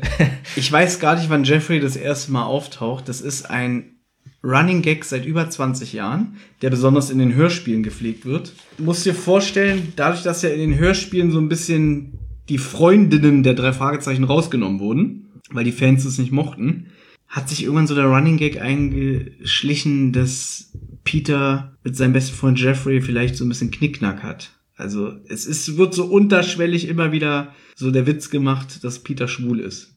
Zum Beispiel wurden in Folgen, wurde seine Freundin Kelly durch Jeffrey ersetzt im Hörspiel. Dass er sich nicht mit Kelly trifft, sondern mit Jeffrey. Und dann gibt's auch wirklich Folgen, wo dann so, weiß ich nicht, dann, dann sind die dann zentral und Peter sagt, er hat keine Zeit, er muss jetzt weg. Und dann sagt Bob so, wo musst du denn hin? Und dann sagt Peter, ich treffe mich mit Jeffrey. Und dann sagt Bob so, ah, hab ich's doch gewusst mit Jeffrey. ah, ist das was Besonderes, wenn man Liebe macht mit einem Mann? Darum geht es nicht, aber es geht darum, dass einer der Autoren ähm, das irgendwann so diesen Gag gemacht hat, der auch im Studio sitzt und die Hörspiele macht Gag? und die Fans das überhaupt nicht mögen. Dieses ständige äh, Peter schwul und steht auf Jeffrey. Gag über Schwule? Ja, in, diesen Zeiten undenkbar. Eigentlich schon. Nee, ernsthaft jetzt. Ja. Es ist ja immer nur unterschwellig, es wird ja nicht ausgesprochen, aber es gab halt mal irgendwie so diese, diese, ähm, ne, ein Gerücht ist es nicht, aber halt so diese, immer diese fortwährenden Bemerkungen, die Fans nervt es komplett. Na, jedenfalls reden dann Brandon kurz, äh, Brandon und, und äh, Peter nochmal kurz darüber, dass äh, Stan, nee, Stan. Finlay, Finlay, nee, wie heißt das, Stanset, Ja, Schwein Finlay. ist. Nee, Finlay will ich noch nicht sagen. Also ich habe ihn hier als Superass, weil er kann ja alles, er kann ja auch super surfen. sie mögen ihn aber nicht. Sie regen sich über ihn auf. Ja. So, die nächste Szene ist, dass sie zu George gehen, der da im Kiosk arbeitet. Nein, erst taucht noch ein Verrückter im Hintergrund auf, der sagt, ein Sturm wird kommen. Und Peter sagt, was ist denn mit dem? Und dann, ja, ja, das ist ein Verrückter hier, weil es soll doch die, ein Sturm die nächsten Tage kommen. Achso, ich dachte, es sagt George am Kiosk. Nein, das ist ein Typ im Hintergrund. Den fand ich ein bisschen witzig, weil, kennst du das, äh, diese äh, Obdachlosen, die immer so mit Schildern in den Straßen stehen, das Ja. Ende ist nah und so? An so einen Typen muss ich dabei denken. Na, ich glaube, dass George das im Kiosk aber auch nochmal sagt. Da geht jetzt Peter hin. Ach, dann sagt George das und nicht der Brandon, du hast recht. Eben hast du gesagt, das sagt der Obdachlo. Also ist alles verrückt, was du erzählst. so, also George ist dann im Kiosk, da geht Peter hin, holt sich irgendwas und da sagt dann der George, dass ein Sturm kommen soll. Da sagt Peter, davon weiß er gar nichts, er hat es gar nicht in der Sturmzeitung gelesen. Nee, weiß er nicht, irgendeine Zeitung, da stand es nicht drin. Dann fragt der Peter den George, ob er weiß, wer Stanzett ist. Und dann sagt George, na, mit dem hast du gerade geredet. Ja. Dann sagt Peter, was? Und dann, na, das ist doch Finlay, ist Stanzett. Nee, jetzt habe ich es total falsch rum gesagt. Nochmal. Peter wollte wissen, wer Finlay ist. Ja. Ja. Und da hat George gesagt, du hast doch gerade mit ihm geredet. Das Und dann ist sagt der. Erzähler, Peter kommt sich total Genau. bekloppt vor, weil ähm, er diesen Stanset nur als Stanset ansieht, weil Stanset ist ja selber so ein Arsch, der immer so abwertend die Leute nur mit Nachnamen anspricht und deswegen hat er sich das angewöhnt, ihn auch nur so zu nennen und deswegen checkt er jetzt erst, dass das Finlay ist. Ähm, Genau, und witzig war nur, ich habe, glaube ich, gerade die Namen Finlay und Stanzett die ganze Zeit immer verwechselt. Ja, aber es ist dieselbe Person. Genau. Das Witz. Und dann dreht sich Peter um und schaut, wo Finlay denn stecken könnte. Und dann fällt ihm auf, dass äh, Finlay sich zu den Umkleidekabinen begibt und von einem blonden Mann verfolgt wird. Peter geht dann hinterher und äh, stellt dann Finlay in den ähm, Umkleidekabinen zur Rede, weist ihn darauf hin, dass er den Eindruck hat, er wird verfolgt, aber der weist ihn schroff ab und sagt, geh du erst mal surfen, lern erst mal ein bisschen was und kümmere dich um deine Angelegenheiten. Also der ist eigentlich schon ziemlich eklig. Fand ich ein bisschen doof, die Szene, weil ähm, er sieht, er wird verfolgt und dann scheint er ja einfach wegzugehen, so. Also, was Nee. macht der, der verfolgt? Darauf komme ich später nochmal äh, zu sprechen, weil ich habe mir das notiert, aber das möchte ich jetzt noch nicht erwähnen. Das wird später nochmal wichtig. Ach so, gut. Habe Ähm. ich bemerkt wahrscheinlich. Ja, weil Finlay äh, haut dann ab. Ja. Peter beobachtet es dann weiter und äh, der steigt dann in den Bus, fährt weg und der blonde Mann fährt ihm mit seinem Auto hinterher. Und dann ruft Peter Justus an, erzählt ihm von dem, was er gerade mitbekommen hat und er glaubt auch, dass Finlay was verbergen möchte. So, genau. Und der blonde Mann, wie gesagt, fährt dem Bus hinterher. Und äh, Justus, habe ich mir notiert, ist mal wieder ein Arschloch. Er sagt, wir müssen uns jetzt sofort treffen und, und das äh, weitere besprechen. Und Peter sagt dann, ich würde aber gerne essen und duschen. Und Justus sagt, essen und duschen kannst du später. Wir müssen uns sofort treffen. Fand ich gut. Ich weiß, du magst diese Arschloch-Moves, ne? Ja, ich, ich finde, deswegen mag ich auch Bob jetzt so. Bob ist mein Lieblingscharakter geworden in der Folge. Weil er einmal scheiße in der Folge war. Ja, aber auch so, wie er mit den Leuten redet. Aber ich verstehe es nicht. Warum magst du das? Warum magst du es, wenn Charakter scheiße ist zu seinen Kumpels?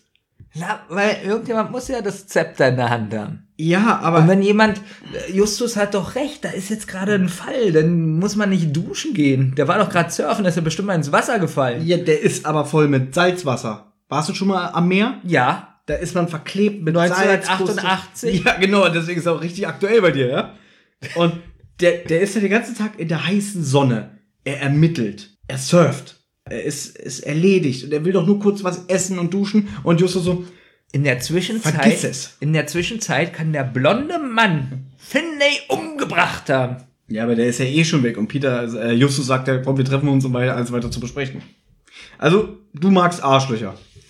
Um es nochmal zusammenzufassen. Ich mag das, wenn jemand logisch und super schlau denkt. Alles andere unterbindet. Was, du hast Hunger? Und dann ihm mit der Faust ins Gesicht schaut. Dann muss es eine andere Lösung geben. Gut, dann fahren wir ihm hinterher und wir holen Rocky Beach Burger. Ich, warum ist er eigentlich so streng zu ihm? Ja, weil er sagt, wir müssen jetzt handeln. Ja, finde ich gut. Ich habe mir noch notiert, dass Ja. Peter auch noch den Autoschlüssel von dem blauen Bus von dem Matthew hat. Stimmt. Ich glaube, das ist jetzt schon die vierte Seite, die ich jetzt hier durchgehe.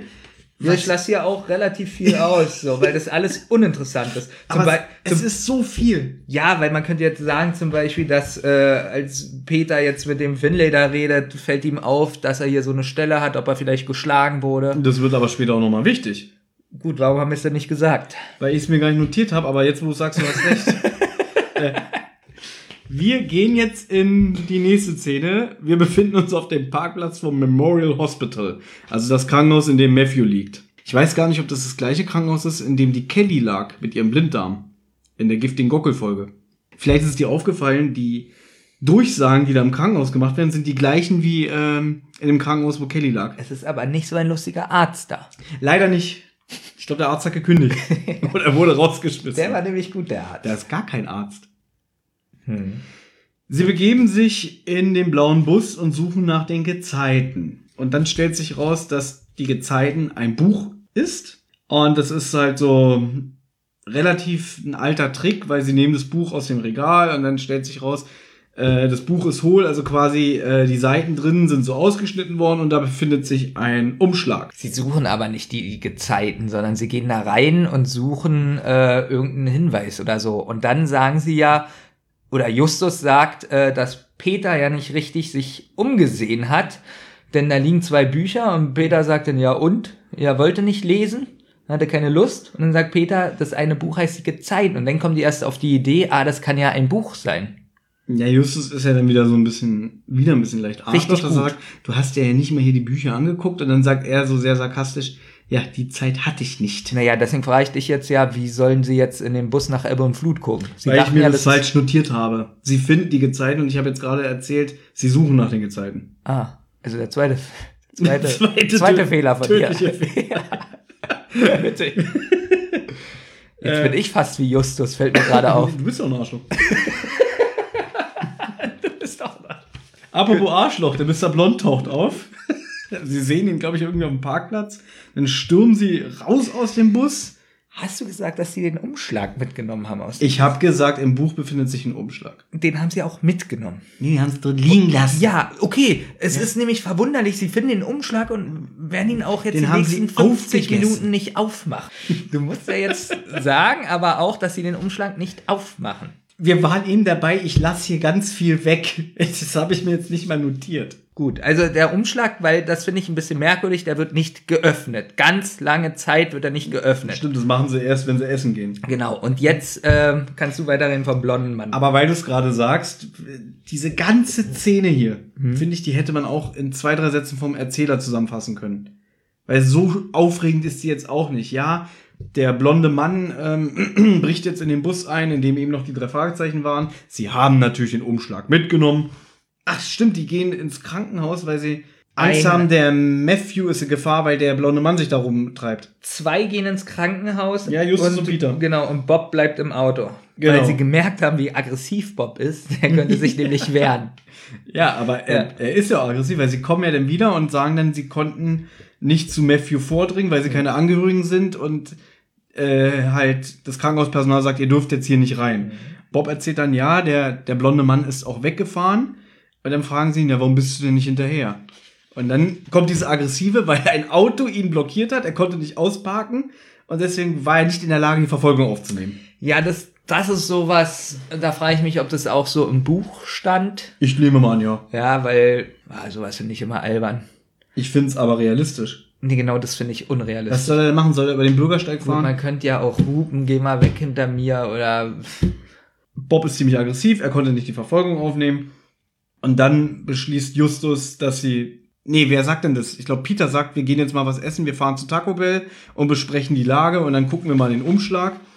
Und ich finde, dass dann Justus ziemlich dümmlich rüberkommt, weil er sagt, meine letzte Mahlzeit ist schon ewig her. Was suchst du denn jetzt? eine Unterlage. Kannst du das überhaupt Also- lesen? Ich kann nichts erkennen. Du kannst ja mal. Ja, ich, Ich musste, übernehme mal. Ich musste nämlich einen rosanen äh, Markierungsstift nehmen, weil mein Stift leer. Du könntest auch mal Licht anmachen. Wir sitzen hier im total dunklen Raum. Da ist doch Licht. Und ich habe mit rosa Stift geschrieben. Und eben schien noch die Sonne. Okay, und in der nächsten Szene befinden wir uns auch in dem Taco Bell. Und jetzt packt Justus aus. Er hat mit Rubbish George gesprochen. Dass der Matthew nämlich bei ihm war.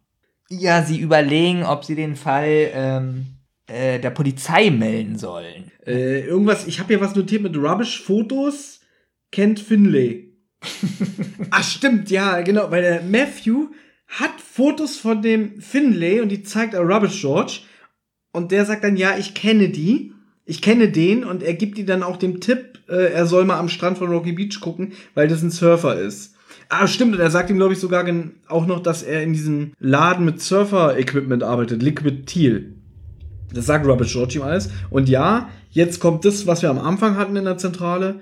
Rubbish George war derjenige, der die drei Fragezeichen dem Matthew empfohlen hat. Und das ist alles so, wo ich denke irgendwie, ja toll, jetzt wissen wir das. Wer hatte Fotos bei bei Rabisch, Rebisch? Der Matthew, der verletzte Surfer vom Anfang. Genau. Wie Und, kompliziert das alles ist. genau. Und, und, und, und äh, Justus oder Peter, Justus ist hingefahren, war zu Rabisch Ja. und hat gefragt, ob er einen Matt kennt. Und dann Nein, er hat gefragt, ob er einen Finlay kennt. Matt, also Matthew, war bei Rubbish und hat gefragt, kennst du einen Finlay? Und hat ihm dann Fotos gezeigt. Und Rubbish hat ja, gesagt, aber Justus hat Rebisch gefragt, ob er einen Matt kennt. Justus hat ihn gefragt, ob ein Matt da war. ach so, okay. Oh Gott, ist das kompliziert. Das ist so kompliziert, oder? Und es ist eigentlich so belanglos und, Also, und also Justus war bei Rebisch, hat gefragt, Rubbish. Rabisch, ob er ein Matt kennt. Und Rabisch erzählt dann, dass Matt wissen wollte, wo es ein Finlay gibt. so, jetzt haben wir es. Das hat jetzt drei Minuten gedauert, Ja. das zu erklären. Aber man muss sich das aufschreiben, den ganzen Scheiß, weil es sonst keinen Sinn ergibt. Ja, aber merkst du auch was? Das ist eine Folge, es wird eigentlich nur die ganze Zeit erzählt. Oder? Sehr viel. Es wird eigentlich wenig Handlung erlebt, geschauspielert, dafür wird sehr viel an Informationen von den Charakteren rübergebracht. Und das ist etwas, wo ich sage, bringt mich ganz schön raus. Deswegen bist du wahrscheinlich dreimal bei dem Hörspiel eingeschlafen und ich habe fünfmal äh, gebraucht, um die Folge zu hören. Richtig. Und Gott sei Dank für alle, die jetzt völlig abgeschaltet haben oder eingeschlafen sind, fasst Peter nochmal zusammen. Es wird auch sehr oft zusammengefasst in dieser Folge. Ist mir auch aufgefallen. Wahrscheinlich haben die gemerkt, es ist kompliziert, oder? Justus und Peter fassen immer noch mal alles zusammen. Richtig. Aber das Fazit von, von Peter ist auch wirklich ganz kurz und knapp.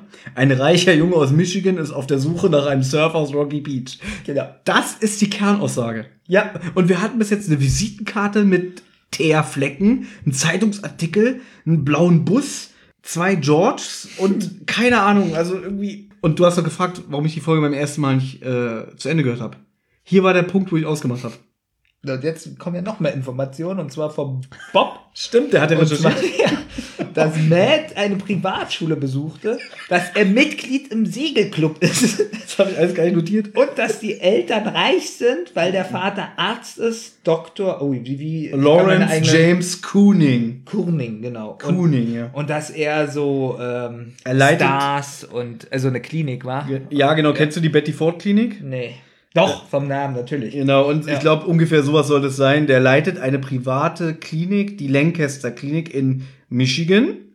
Und Bob erzählt dann, glaube ich, auch, dass äh, demnächst in Los Angeles ein Ableger von dieser Klinik eröffnen soll. Ja. Und der wird die dann wahrscheinlich leiten. Hm. Es befindet sich in diesem Umschlag, den sie in dem Buch in dem blauen Bus gefunden haben, ein Foto datiert auf den 17. August vom Jahr zuvor. Zwei Jahre zuvor. Ein Jahr. Ein Jahr. Nein, es wird gesagt, Nein. ein Jahr. Nein, ganz kurz. Es, Peter sagt, ach, der 17. August war vor zwei Wochen. Und dann sagt Justus, nicht vor zwei Wochen, vor über einem Jahr. So Bist du sicher? Ganz sicher. Hier habe ich aufgepasst. Das ist mal aufgepasst? Ja, Okay. kein Fehler. Okay. Und jetzt schmieden sie einen Plan. Peter und Bob sollen zu äh, Finlays Laden fahren, in dem er arbeitet, das besagte Liquid Teal.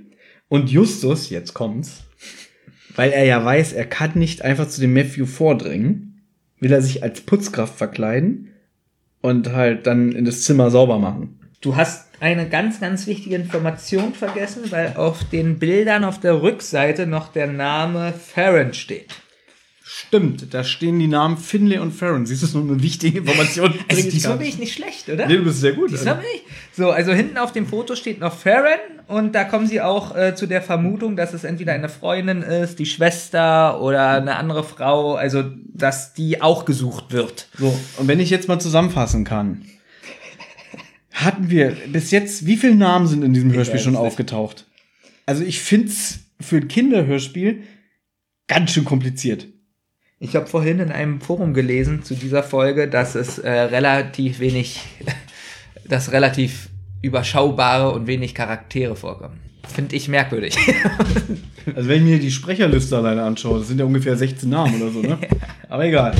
Ähm, genau, in der nächsten Szene befinden sich dann auch Bob und Peter vor dem Liquid Teal, also der Laden, wo der Finlay arbeitet. Und hier habe ich mir ganz wenig aufgeschrieben. Die LAN-Szene jetzt? Oder? Genau. Ja. Sie gehen rein und, und äh, Peter ist, glaube ich, begeistert von dem Angebot, was der Laden hat, so die ganzen Surfbretter und so.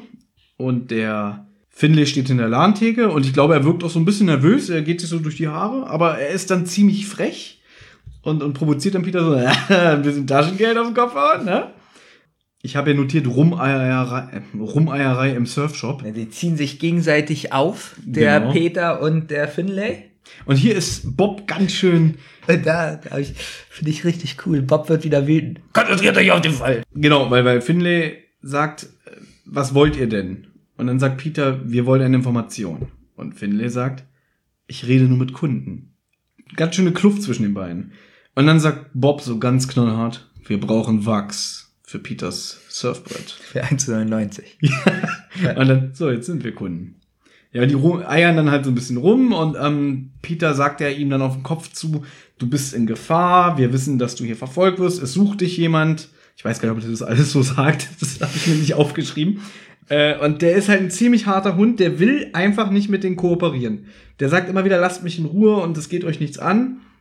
Und ich glaube, da ist schon das erste Mal die Frage nach dem 17. August, worauf er nicht eingeht. Und dann wird Bob so aggressiv und sagt, äh, hier sind Menschen in Gefahr, du gehörst dazu, aber unterhaltet euch ruhig über Surftricks. Gen- Ja, weil so wie du es eben erzählt hast, unterhalten sie sich gar nicht über Surftricks, sondern sie streiten sich darum, wer den besseren Trick macht. Also im Endeffekt, wer den längeren Schwanz hat. Genau. Und deswegen wird mein Lieblingscharakter Bob ist jetzt mein Lieblingscharakter Ja. geworden. Nicht der Justus ist Arschloch? Nein, weil Bob ist, er wird richtig wütend. Das Aber ich finde es gut von Bob. Also ich mag die Reaktion. Also ich hätte gerne so einen Charakter aus Mischung äh, der moderne Bob und Justus. Das wäre mein meine Traumpartnerin wäre das. Ähm, du hast dich, glaube ich, im Gockel ein bisschen darüber aufgeregt, dass Justus da nicht mehr so schlau ist wie in den ersten Folgen. Zum Beispiel, wo sie das Hühnchenfleisch wegschmeißen. Richtig. In der Folge ist er aber sehr schlau. Äh, na, so schlau ist er hier gar nicht. Ich finde, Justus kommt in dieser Folge ziemlich wenig vor. Er hat aus einer Visitenkarte herausgelesen, dass Das es Rabish. Dass es ägyptischer Kaffee war. Ja. Na, Vielleicht hat er ja dran geleckt. Und irgendeine Szene kommt noch, wo er so schlau ist, aber ich weiß nicht mehr. Ich finde, dass Justus in der Folge ziemlich wenig präsent ist. Ja, aber da, wo er präsent ist, ist er gottgleich. Naja, es kommt ja später wieder so ein Justus Jonas Monolog, die Auflösung. Genau, bleiben wir doch bei Justus, weil während die sich in dem Surferladen zanken, schwenkt die Handlung rüber zu Justus, der undercover ermittelt, sich als Putzmann verkleidet hat und jetzt zu dem Matthew vordringt. Der wurde ja operiert, das hatten wir, glaube ich, schon erwähnt. Der ist jetzt auch wieder bei Bewusstsein. Und er gesteht auch gegenüber Justus ein, dass er sich gleich an die drei Fragezeichen hätte wenden sollen. Er wollte es aber alleine schaffen, er wollte selber ermitteln. Und deswegen war er überhaupt an dem Strand von Rocky Beach, weil ich glaube, beim ersten Mal hören hatte ich mich gefragt, warum surft er da eigentlich rum und, und wird vom Hai angegriffen, wenn der eigentlich ermittelt auf eigene Faust? Ja, weil er sich unter die Surfer mischen wollte. Und er wollte halt so rauskriegen, wer es wer. Und vielleicht ist ja hier der Finlay dabei. Da war nicht die Surfer aufgemischt, sondern die Haie. ja. So, und jetzt kommt Wo das. bist du denn überhaupt? Schon im, im Krankenhaus? Ja, habe ich doch gesagt. Ach so. Justus ist doch schon als Putzmann vorgedrungen. So. Wo bist du denn noch? Ich bin noch das. bist du doch bei, beim Wachs? Ich bin noch. Äh, ich habe gar nicht zugehört, fällt mir gerade auf. Hast du überhaupt erzählt, dass. Dass Warum soll ich das denn alles erzählen? na, hast du erzählt, dass äh, Finlay dann draußen mit den Lieferanten redet? Also, das sind alles die ganz wichtigen Habe ich das Informationen. gar nicht aufgeschrieben? Du hast recht. Das ist doch ganz wichtig. Okay, dann entschuldige bitte, dann geh du noch mal zurück. Also, also Bob ist wütend und dann äh, muss der Finlay rausgehen. Wie oft hast du die Folge gehört? Ähm, da muss Finlay rausgehen. Fünfmal. Weil ein Lieferanten, äh, äh, weil ein Lieferantenauto kommt und er mit den Menschen redet. Und dieser Und Lieferant, der da übrigens auftaucht, der wird ja später noch wichtig. genau deswegen ist es wichtig, dass man das erzählt. Ich bin ein Idiot, ich habe das sogar aufgeschrieben. Lieferant bringt Ware, ich habe das gar nicht erwähnt. Naja, und, und Bob soll ihn beobachten, den Lieferanten, Und also das Gespräch zwischen Finlay und dem Lieferanten und Peter durchsucht solange die Sachen von Finlay. So, und das sind eigentlich zwei sehr wichtige Punkte. Und jetzt kommt nämlich Technomusik. Da war Techno-Musik? Jetzt kommt für circa ein ganz merkwürdiger, so eine ganz merkwürdige Musikmischung. Es kommt drei, vier Sekunden Techno-Musik und dann kommt auf einmal so eine alte, also so eine ganz merkwürdige Mischung. Die haben aber öfter so merkwürdige Mischungen. Beim Poltergeist war das doch auch. Da kam immer so ein bisschen ältere Hörspielmusik und dann kommt auf einmal so ein modernes Nein, Gedudel. Ja, aber es ist ein Musikstück. Es ist die Techno-Musik und dann so, als ob danach sofort was Altes kommt. Also ein zusammenhängendes, ganz aber ich merkwürdig. glaube, die haben den Übergang so gestaltet, dass es so ein harter Schnitt ist. ja, genau. Siehst du, ich kann mich nicht mehr dran erinnern. Ich weiß es nicht, was da für Musik vorkommt. Okay, du hast recht. Wie gesagt, sie beobachten dann, wie ähm, der Typ da bei dem Lieferanten ist und Peter durchsucht den Laden. Währenddessen ist die Krankenhausszene, was ich ja schon erzählt hatte, dass ähm, Justus zu dem Matthew vordringt und der erzählt jetzt, er hätte ein Gespräch zwischen seinem Vater und einem blonden Mann Oh, erzähl du es, es ist mir zu langweilig. jetzt ist der Punkt, wo dieses ganze Eingangsgequatsche sich, wo das Sinn ergibt. Weil der Matthew das Gespräch mitbekommen hat zwischen seinem Vater und dem blonden Mann. In diesem Gespräch wird er erwähnt, dass der Matthew gehört hätte, der blonde Mann hätte zu seinem Vater gesagt, ich kümmere mich um diesen Surfer, um diesen Finlay. Und daraus schließt er, so wie die drüber reden, dass der beseitigt werden soll. Justus sagt, glaube ich, sogar, das hört sich ja nach Mord an Richtig. weil der Matthew dann nicht weiß, worum es da geht, aber Angst hat, dass hier ein Menschen zu Schade kommen könnte, hat er angefangen zu ermitteln. Deswegen ist er nach Rocky Beach gekommen. Anhand dieser wenigen Informationen, mit dem Umschlag, mit dem Foto und so. Und dann hat er Rubbish George gefunden. Rubbish George hat gesagt, geh zu den drei Fragezeichen, geh zum Strand. Und jetzt hat sich quasi dieser ganze Anfang aufgelöst. Und wir sind jetzt in der Mitte des Hörspiels Mir ist schlecht. es ist gerade mal die Hälfte und es ist eigentlich alles belanglos, was jetzt passiert ist, weil jetzt geht's erst los. Und ich habe mich ja dann gefreut, Ja. der Lieferantenfahrer, der Lieferantenfahrer, sagt man das überhaupt? Ja, der liefert Äh, Ja, Autos. Also der Lieferantenfahrer ist der blonde Mann, aber nicht mal das. Es werden immer mehr Charaktere. ich habe wirklich gedacht, ach, das ist der blonde Mann. Es kommt übrigens jetzt noch was im Hörspiel vor, was gar nicht mehr aufgelöst wird. Der Matthew beginnt den Satz mit, der blonde Mann da war und dass sein Vater wahrscheinlich in irgendwelche dubiosen Geschäfte verwickelt ist. Und dann sagt er, da waren diese Männer, sie waren unglaublich brutal. Und dann wird er abgewürgt, weil seine Mutter reinplatzt. Und dieser Satz, da waren diese Männer, Genau, weiß gar nicht, was das bedeutet. Genau, weil das wird auch nicht aufgelöst, ist mir aufgefallen. Weil am Ende wird ja nur aufgelöst, wer der blonde Mann ist. Aber welche Männer? Irgendwelche Schläger oder, oder Bankräuber, die der Vater beschäftigt? Ich habe keine Ahnung. Das wird vielleicht im Buch wahrscheinlich wieder ähm, am Ende aufgelöst. Aber hier ist, dieser Satz ist halt drin und der hat aber für den weiteren Hörspielverlauf keine Rolle mehr. Genau, jetzt treffen die sich, glaube ich, wieder im Laden. Stimmt nicht. Die Mutter, die hier reinkommt, äh, verweist Justus des Raumes, weil sie sagt, junger Mann, Sie machen bestimmt tolle Arbeit, aber ich möchte, dass Sie jetzt gehen, ich will mit meinem Sohn sprechen. Und deswegen treffen sie sich jetzt im Laden. Nein, Nein. zurück im Laden sind nämlich immer noch Peter und Bob. Jetzt habe ich mir hier aufgeschrieben, die Detektive wirken wieder leicht dümmlich und ich muss gerade überlegen, warum ich mir das aufgeschrieben habe. Ach ja, weil der, weil der Finlay zurückkommt und sagt, ihr seid ja immer noch hier. Und dann, ja, äh, Peter bewundert hier gerade die T-Shirts. Und dann äh, tun die doch so irgendwie, ja, das ist genau das, was ich will. Und Aber sie kaufen auch ein T-Shirt. und das fand ich aber witzig, weil er ihn so richtig scheiße behandelte. So, hier, hast ein T-Shirt, kostet 39,98 plus die Seife oder was das ist, das Wachs. Äh, und dann gibt er ihm noch einen Tipp, wie er das waschen muss und sagt, jetzt verschwindet. Und dann sagt Peter, ah, freundlich wie immer. Fand ich witzig. Genau, und dann kommt raus, dass Peter den Uni-Ausweis geklaut hat. Nein, der hat nicht geklaut, der hat er sich näher angeschaut. Nee, er hat die mitgenommen. Hat er den mit? Nein, der hat er sich Es wird extra gesagt, er hat es nicht geschafft, das abzuschreiben und deswegen hat er ihn mitgehen lassen. Das empört mich jetzt ein bisschen, er kann doch nicht einfach den Ausweis klauen. Aber ich wundere mich so ein bisschen, du hast es dreimal gehört. Fünfmal. Fünfmal.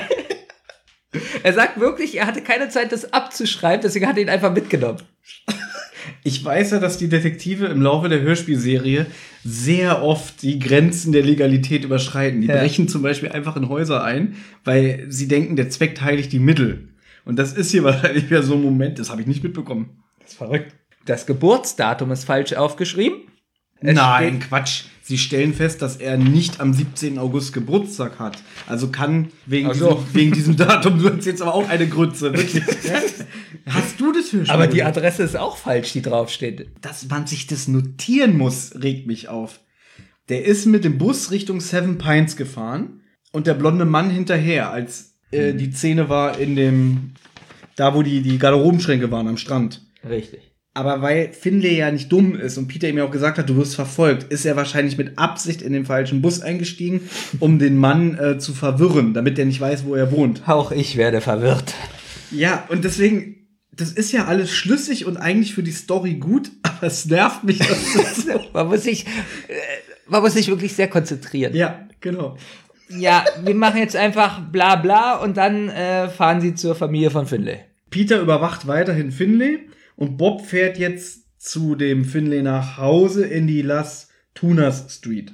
Dort trifft er auf eine rüstige Oma, nämlich die Oma von Finlay und der Ferrand. Nee, Ich, noch mal, ich muss doch noch mal kurz fragen, wie kommen die jetzt auf die Adresse? Du hast gerade erzählt, er hat den Uni-Ausweis geklaut, also steht doch da die Adresse drauf. Aber ich dachte, da steht die falsche drauf. Nee, das hast du behauptet. Und ich habe dir gerade gesagt, er ist mit Absicht in den falschen Bus gestiegen, um den blonden Mann in die Irre zu führen. Aber auf dem Ausweis steht ja die richtige Adresse. Und deswegen fährt Bob da jetzt hin. Das ergibt Sinn. Sag mal, was ist denn hier los? Okay, du bist aber auch nicht besser. es ist ein Kinderhörspiel für Zwölfjährige. Und wir kommen hier nicht äh, zu Potte. Alter. Jedenfalls klingelt er dann an der angegebenen Adresse. Es macht eine Oma auf. Da fandst du, glaube ich, die Sprecherin ganz gut.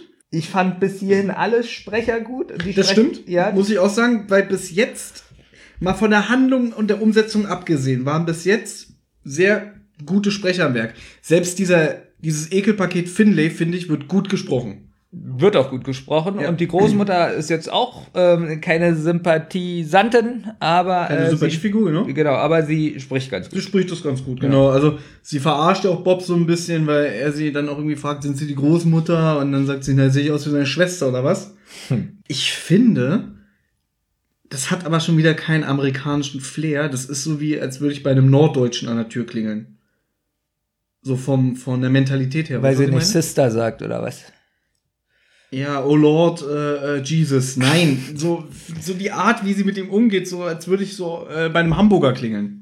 Hier nervt mich Bob aber wieder, weil Bob, der bis jetzt eigentlich durch seine Aggressivität sehr lustig war, der eiert jetzt wieder so rum, so, äh, äh, hallo Ma'am und äh, äh, ja, ich komme von der Uni-Zeitung Rocky Beach und äh, ich einen Artikel über Surfer schreiben. Also er sagt ihr quasi, dass er einen Artikel über Aber schreibt, hast du gerade gesagt. über aber dass Finley Also- quasi seine Ansprechperson da Ja. ist und dass er noch ein paar ähm, Sachen mit ihm klären will. Und die hat aber keinen Bock auf Bob. Und er sagt aber, ach, können Sie nicht doch mal irgendwie mir noch ein bisschen Zeit schenken? Und sie nutzt ihn dann auch schamlos aus, weil sie sagt, hinten im Hof liegt ein Teppich. Und dann spannt sie ihn quasi ein, dass er ihr helfen soll, diesen Teppich zu tragen. Und dann kriegt er so ein bisschen Informationen noch von ihr. Genau, das können wir jetzt kurz abhaken. Also er kriegt raus, dass die Schwester im Supermarkt arbeitet und ähm, äh, Sie arbeitet einmal in dem Supermarkt, das ist richtig, und in einer Kneipe. In einem Restaurant. Genau. Und dann kommt noch raus, dass die Mutter ähm, Engländerin ist. Okay, wir sind jetzt hier quasi Hintergrundwissen über die Charaktere. Wenn wir es jetzt aber abkürzen, ist es eigentlich völlig unwichtig. Ja, die Mutter ist wieder zurück nach England gegangen und der Finlay und seine Schwester Farron haben quasi ihr Talent geerbt zu surfen. Genau, Punkt. Wobei ich witzig finde, die Oma sagt da sogar, ähm, können- ganz kurz, denn im Flur hängen ja Fotos von, von den Kindern. Warte, warte, warte. Und dann sagt sie ja auch noch, äh, dass die Farron eine bessere Surferin war als der Finlay. Und, und sie, sie betont so zuerst dieses war. Und ich dachte wirklich, oh Gott, die ist tot. Weil ich habe echt gedacht, jemand, der gestorben ist im Drei-Fragezeichen-Hörspiel, kommt ungefähr so oft vor, wie ich im Lotto gewinne. Also nie. Mhm. Ja, was wolltest du sagen? Wenn du jetzt schon wieder so eine Details nennst, dann nehme ich jetzt auch einfach noch ein Detail. Und zwar in der Wohnung fällt auf, dass auf den Bildern da irgendwie lauter Kreuze sind. Das stimmt nicht. Im Hinterhof sind Kreuze von, von Bilder. Kleintierfriedhof. auf den Bildern. äh, genau. Das äh, sind ganz viele Haustiere von ihr gestorben. Dann hast du es ja doch notiert. Äh, ja. Notiert habe ich es, aber ich wollte es nicht vortragen. Aber wenn du hier mit lauter Kleinigkeiten ankommst, dann komme ich hier mit lauter Kleinigkeiten an. Oh Gott. So, so, du hörst dieses Hörspiel und du wirst so zugeschüttet mit Informationen. Also mir fiel es echt schwer, da das Wesentliche für mich rauszufiltern. Wir können auch sagen, dass er den Teppich alleine tragen wollte. Ist auch, aber ist nett von ihm, oder? Das sagt, na lassen Sie mal, ich mach das schon, ne? Nette Charaktereigenschaft. So, jetzt haben wir bald alles da rausgeholt. Das Ist wirklich, ich, wir, können- ich, wir können uns hier hinsetzen und das Buch vorlesen. Ich glaube, das, das wäre der nächste Schritt. Jedenfalls, nachdem er herausgefunden hat, dass wo die arbeitet, die Farron, ähm, beschließt er, dass er zum Paradiso Supermarkt geht, der nur zwei Straßen weiter entfernt ist. Und hier ist dir ein kleiner Fehler aufgefallen. Möchtest du sagen? Was heißt Fehler? Ich fand das merkwürdig. Es wird vom Sprecher gesagt, dass er, jetzt darf ich nichts Falsches sagen, du hast es vorhin noch mal gehört, dass er losgeht oder da ist gleich oder Die Betonung liegt darin, dass er sagt, es klingt so, als würde er schon auf dem Weg zu dem Supermarkt sein, der zwei Querstraßen weiter ist. Da, aber plötzlich bemerkt er ja einen Schatten hinter sich und dann kommt ein weiterer Charakter in diesem Hörspiel, der schon aufgetaucht ist, aber jetzt in einer Sprechrolle, nämlich der Lieferant von dem Laden. mit dem Finlay draußen gesprochen hat. Richtig, das ist Dylan Parks und der bedroht Bob. Und der kennt Skinny Norris. Du kennst Skinny Norris noch? Ja. Das Woher? war irgendwie der Gegner von den drei Fragezeichen. Der Erzfeind. Der Erzfeind, genau. Das ist der aus dem Gespensterschloss. Und jetzt fand ich das merkwürdig. Also es kommt wirklich so rüber, wenn man dieses Hörspiel hört, dass er kurz vorm Supermarkt schon ist oder so. Jedenfalls ist dann da der Lieferantenmensch. der bedroht halt Bob und sagt Genau. auch irgendwie, er hat ihn schon vor dem Laden gesehen, dass er ihn beobachtet hat und jetzt taucht er plötzlich hier auf, das kann doch kein Zufall sein. Bob spricht ihn ja sogar noch an, du bist doch ein Kumpel von Skinny Norris und dann sagt er, Skinny und ich kommen ab und zu mal ins Geschäft, aber das ist nicht wichtig. Und Bob, man merkt auch irgendwie, dass er sich ganz unsicher fühlt und so ein bisschen Schiss hat, finde ich. Er hat Schiss, aber er tut halt so irgendwie, das ist nur Zufall und er sagt doch, Genau. du warst doch gerade bei der Oma. Ja, und warum soll ich dich beschatten? Also er weiß Genau. auch gar, ich glaube, er weiß auch wirklich gar nicht, äh, was das jetzt so zu tun hat. Also warum er ihn beschatten soll. Also ist so Bob ist jedenfalls überrascht, dass der Typ überrascht. da auftaucht. Genau. Ja. Und dann sagt der Typ, ähm, ja, damit du dein Versprechen hältst oder sowas, dass du uns nicht mehr oder mich nicht mehr verfolgst, muss ich dir noch was dalassen oder irgendwie so ähnlich und schlägt ihn auf die Nase. Richtig. Und er hat da Nasenbluten und der Lieferant läuft weg und dann kommt der Mr. Blond und, Der sehr fürsorglich ist übrigens. und ist richtig nett und Oder? fragt, was los ist und äh, Der hilft Bob, der bietet ihm Genau. sogar noch ein Pflaster, glaube ich, an. Genau. Und nee, ein Taschentuch gibt er ihm und er sagt aber, du solltest dich, dich verarzten lassen. Genau. Und er sagt sogar noch, pass mal auf dich besser auf. genau. Der will natürlich wissen, was da vorgefallen ist. Und Bob lügt denn und sagt, ja, ähm, die Jungs, die hier gerade waren, äh, ich habe denen ein bisschen Geld geschuldet, aber jetzt ist das aus der Welt geschafft. Und Damit der nicht weiter irgendwie darauf eingeht oder am Ende noch die Polizei ruft. jetzt fand ich es halt merkwürdig, weil er schaut den Mr. Blond sozusagen hinterher und sieht, dass Mr. Blond an der Tür klingelt von Der Oma. der Oma. Richtig. Und ich fand es so merkwürdig. Für mich war das so im Kopf. Ich weiß aber auch gar nicht warum, dass er kurz vorm Supermarkt ist. Ja. Also, also für mich ist es so, dass als er bei der Großmutter da ist und die Kreuze sieht, dass es so helllichter Tag ist. Mhm. Helllichter, ja. Ähm, dass es noch hell war. Und dann ist es für mich so, so er hat den Teppich und mit ihr geredet, dass es schon so ein bisschen dunkel wird und er jetzt schon losgelaufen ist in dem Laden, aber eigentlich ist es immer noch hell und er ist nur zwei Meter von der Tür weg. Also so kommt mir das vor, also ganz merkwürdig. Ja, es ist ein bisschen doof rübergebracht. Ich würde es jetzt nicht als Fehler Nein, ist einordnen. kein Fehler, ist kein Fehler. Naja, ich meine nicht so zum Beispiel mit dem grünen VW im Phantomsee, ja, der von Java Jim und von dem anderen gefahren wird, abwechselnd. So ein Fehler ist es jetzt nicht. nein, es ist einfach nur merkwürdig rübergebracht, Genau. wenn man denkt, er ist schon viel weiter vom Haus weg und auf einmal war es anscheinend nur zehn Meter von der Haustür entfernt. Der Erzähler sagt auch, er beobachtet, wie der Mann bis zum Ende der Straße geht. Also vielleicht war Bob genau in der Mitte zum Supermarkt schon Ja. vorgedrungen und konnte auch beobachten, wie der bis zum Ende läuft. Ist auch, ich möchte betonen, nicht, dass ich wieder gemobbt werde. es ist kein Fehler. Es kommt nur so rüber, als ob er schon kurz vor dem Laden steht. Und der Laden ist ja zwei Straßen weiter weg. Ich finde aber, als Rezensenten dieser Folge als Podcaster ist es unsere Pflicht, über sowas zu sprechen. Und ich würde gerne sogar noch eine halbe Stunde jetzt darüber sprechen. Die Zeit haben wir aber nicht. Schade. Ja, er klingelt jedenfalls an der Tür und die Alte lässt ihn auch nicht rein, aber er notiert sich das, was sie ihm sagt. Und dann fährt er mit seinem Auto weg. Du hast ja bestimmt notiert, was er für ein Auto fährt, ich nicht. Und erst dann setzt sich Bob in Bewegung. Ich muss erst mal kurz, ich glaube, du musst gleich was schneiden. Gut, erst mal kurz gucken, wie es weitergeht. Bob fährt zurück zum Hafen und spricht mit Peter. Dass du das auch konsequent durchziehst, ne, mit Peter. Der ist Peter. Bei mir wird er immer Peter heißen. Sie gehen zu Finlay. Ganz kurz, du hast vorhin darüber geschwärmt, dass du den aggressiven Bob Andrews liebst. Und in dieser Szene ist er ja wohl sowas von aggressiv. Denn er setzt erstmal Peter in Kenntnis, was überhaupt pa passiert ist, dass er drei Begegnungen der dritten Art hatte. Und dann sagt Peter noch, ja, du bist ja auch der dritte Detektiv. Das ist nicht lustig. Ja, genau. Dass dieser Dylan Parks, der der Lieferant war, zum hundertsten Mal, ein fieser Schläger ist. Und dann gehen sie wieder in den Laden. Und der Finlay, der ist jetzt sowas von genervt, weil ich schon wieder in den Laden. Ist auch ein bisschen Das lustig. fand ich auch witzig. Ja. Stell dir mal vor, du stehst im Laden und dann dauernd kommen dieselben Idioten rein, auf die du keinen Bock hast. Ja, ich fand witzig, wie er reagiert hat. Ich weiß nicht mehr, was er sagt, aber ich fand witzig äh, seine Reaktion. Jetzt seid ihr schon wieder hier. Ja, fand, das fand ich auch witzig. Und dann, und die nerven den ja auch wirklich dann, weil sie sagen so, hey, der Typ hier, der ist hinter dir. Also sie erzählen, glaube ich, wieder fast genau das Gleiche. Und er sagt ja dann auch, jetzt haut ab, ich muss arbeiten. Und da fand ich dann aber wieder Peter witzig, weil der geht ja raus und sagt so, sag mal, ich glaube, der will mich ärgern. Der, der bringt mich zur Weißglut. Hier fand ich aber gut, weil in ganz vielen Hörspielen wäre es jetzt so gewesen, Ja. er hört es und ist auf einmal ganz nett. So zu den äh, Detektiven oder sonst was. Also so in Hörspielen ist es ganz oft. Und ich fand's gut, dass er immer noch eklig war zu denen, aber trotzdem Angst bekommen hat. Und jetzt fällt mir noch ein, warum er Angst kriegt. Weil die ihm sagen, der Mr. Blond hat bei dir zu Hause geklingelt. Ja, natürlich. Das haben wir nicht erwähnt. Wir haben gesagt, irgendwie, die kommt schon wieder in den Laden und sagt, das gibt's doch nicht, was macht ihr hier? Ach so, stimmt, das sollten wir erwähnen. So ja. viel.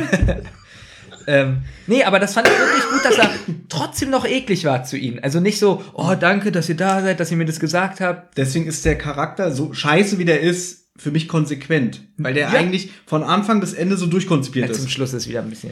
Ja, aber äh, Heidi-Deidi. zum Schluss ist ja auch eine andere Situation. Der Schluss ist auch scheiße. Aber das will wir jetzt vorwegnehmen. Ja. Sie jetzt beobachten Sie durch die Schaufensterscheibe, wie er bei jemanden anruft. Sie schließen das, äh, daraus, dass er seine Oma anruft. Und jetzt hat Peter eine Idee. Justus sitzt in der Zentrale und lässt sich von Peter und Bob erzählen, was sie rausgefunden haben. Er fragt dann auch irgendwie so, so, oh, hat er jetzt endlich mit euch geredet? Und Peter so, sag mal, wovon träumst du eigentlich nachts? Der Typ ist einfach nur widerlich und doof. Aber sie haben ihn ausgetrickst. Sie sind rein in den Laden. Peter hat das T-Shirt reklamiert, hat gesagt, er möchte gerne ein anderes haben. Dadurch äh, musste der Finlay ihn beraten. Und Bob hat in der Zeit auf den Notizblock geschielt, was Finlay sich da notiert hat, als er telefoniert hat. Und was steht da? Erstmal, wie lustig es ist, dass sie wieder in den Laden. Sie sind also wieder in den Laden reingegangen. Stimmt, und deswegen, da, da musste ich auch wirklich lachen beim ersten Mal, weil ich so dachte, jetzt sind die schon wieder da und sagen, du, sorry, aber das T-Shirt ist scheiße. Ich will ein Weil er doch bestimmt gedacht haben muss, ist der bescheuert, hat dann nicht mal das T-Shirt anprobiert. Aber, aber die Vorstellung, sie gehen raus aus dem Laden und nach fünf Minuten sind sie wieder drin. Es passt nicht. Er hat es also nicht anprobiert in dem Laden. Er muss dann denken, ist der bekloppt? Nee, er reklamiert ja, glaube ich, die Farbe oder so. So, warte. Okay, aber was, was Okay, ist das besser? Nee, aber was, guck mal, die sind ja in dem Moment wirklich wieder potenzielle Kunden. Und der Typ wirkt ja auch sowieso nervös, weil er ja immer wieder betont, er muss arbeiten.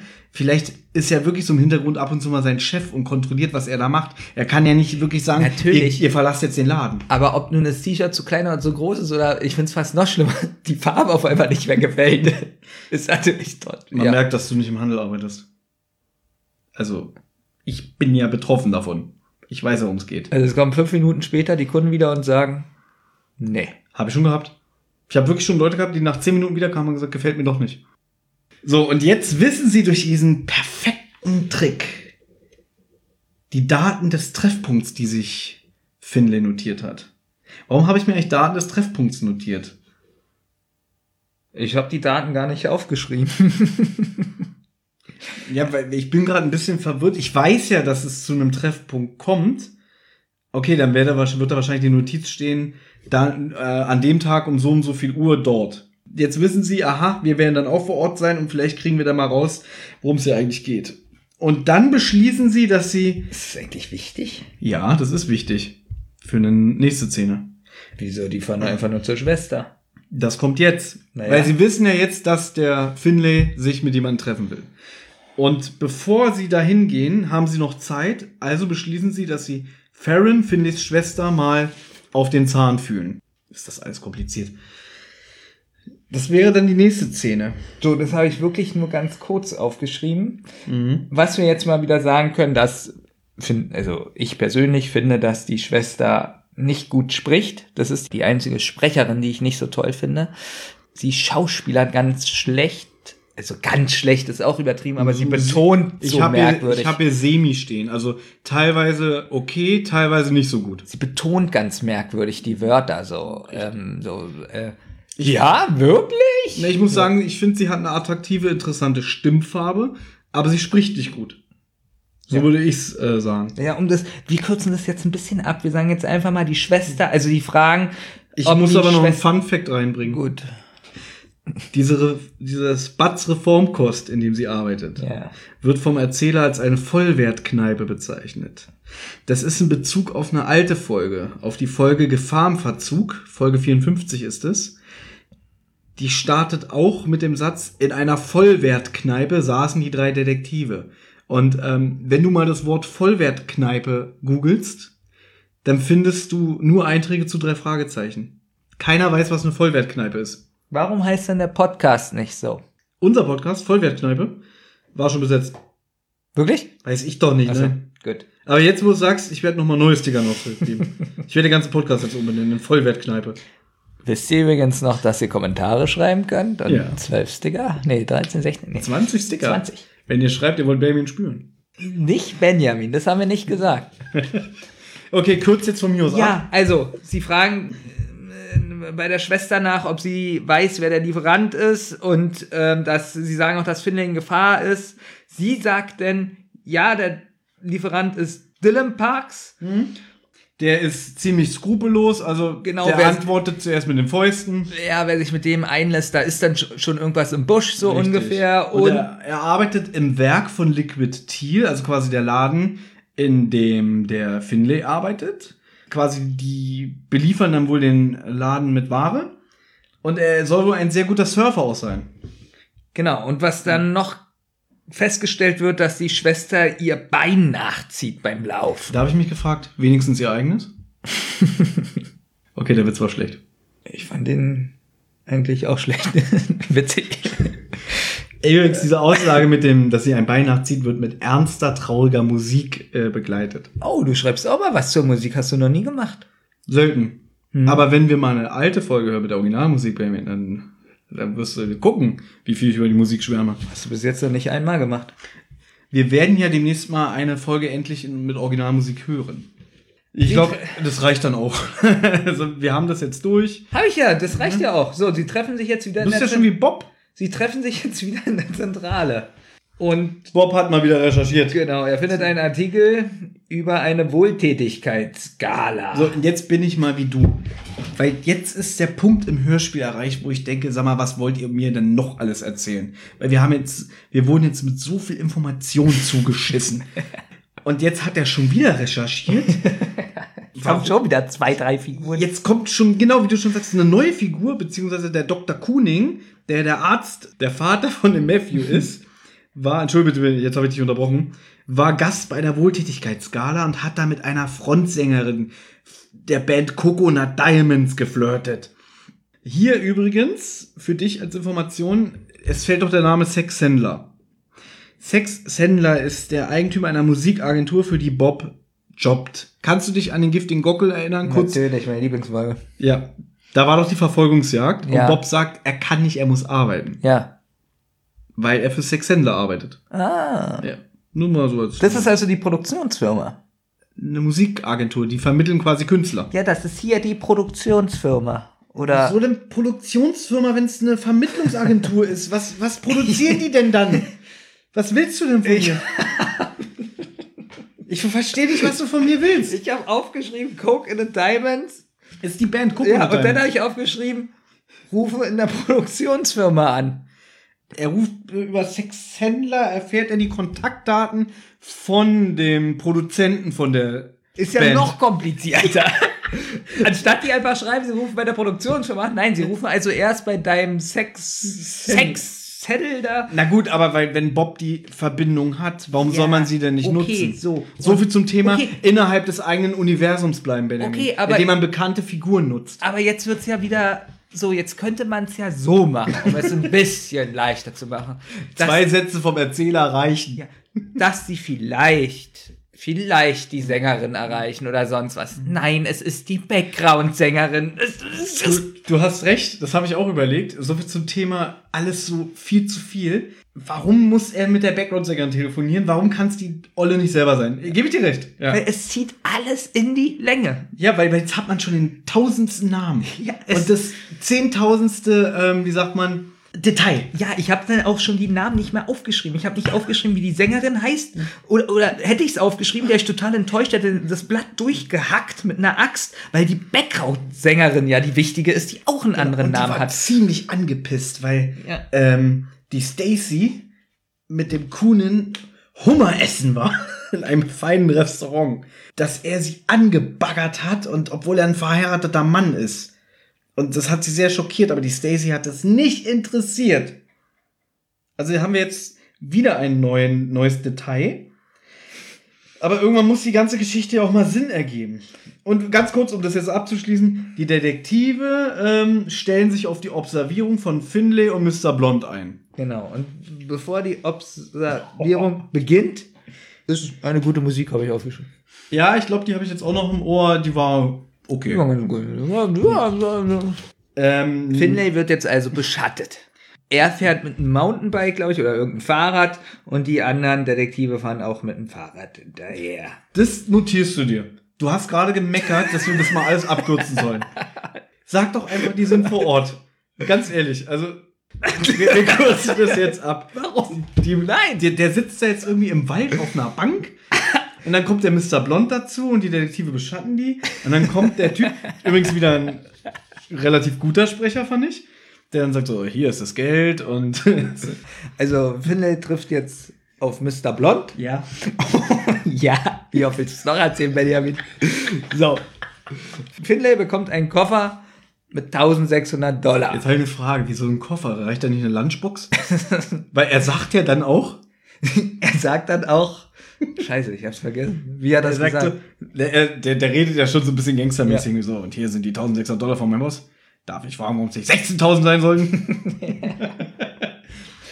Der, der, der, der Finde gibt sich aber ganz bescheiden. Er braucht nur 1600 Dollar. Aber es ist witzig, weil Mr. Blond ja auch irgendwie so ein bisschen denkt, Mann, bist du bescheuert. So. Ja, ja. Also, ich find's witzig, warum nicht gleich, äh, warum nicht 16.000 Dollar? Ja, wie dumm bist du eigentlich? ja.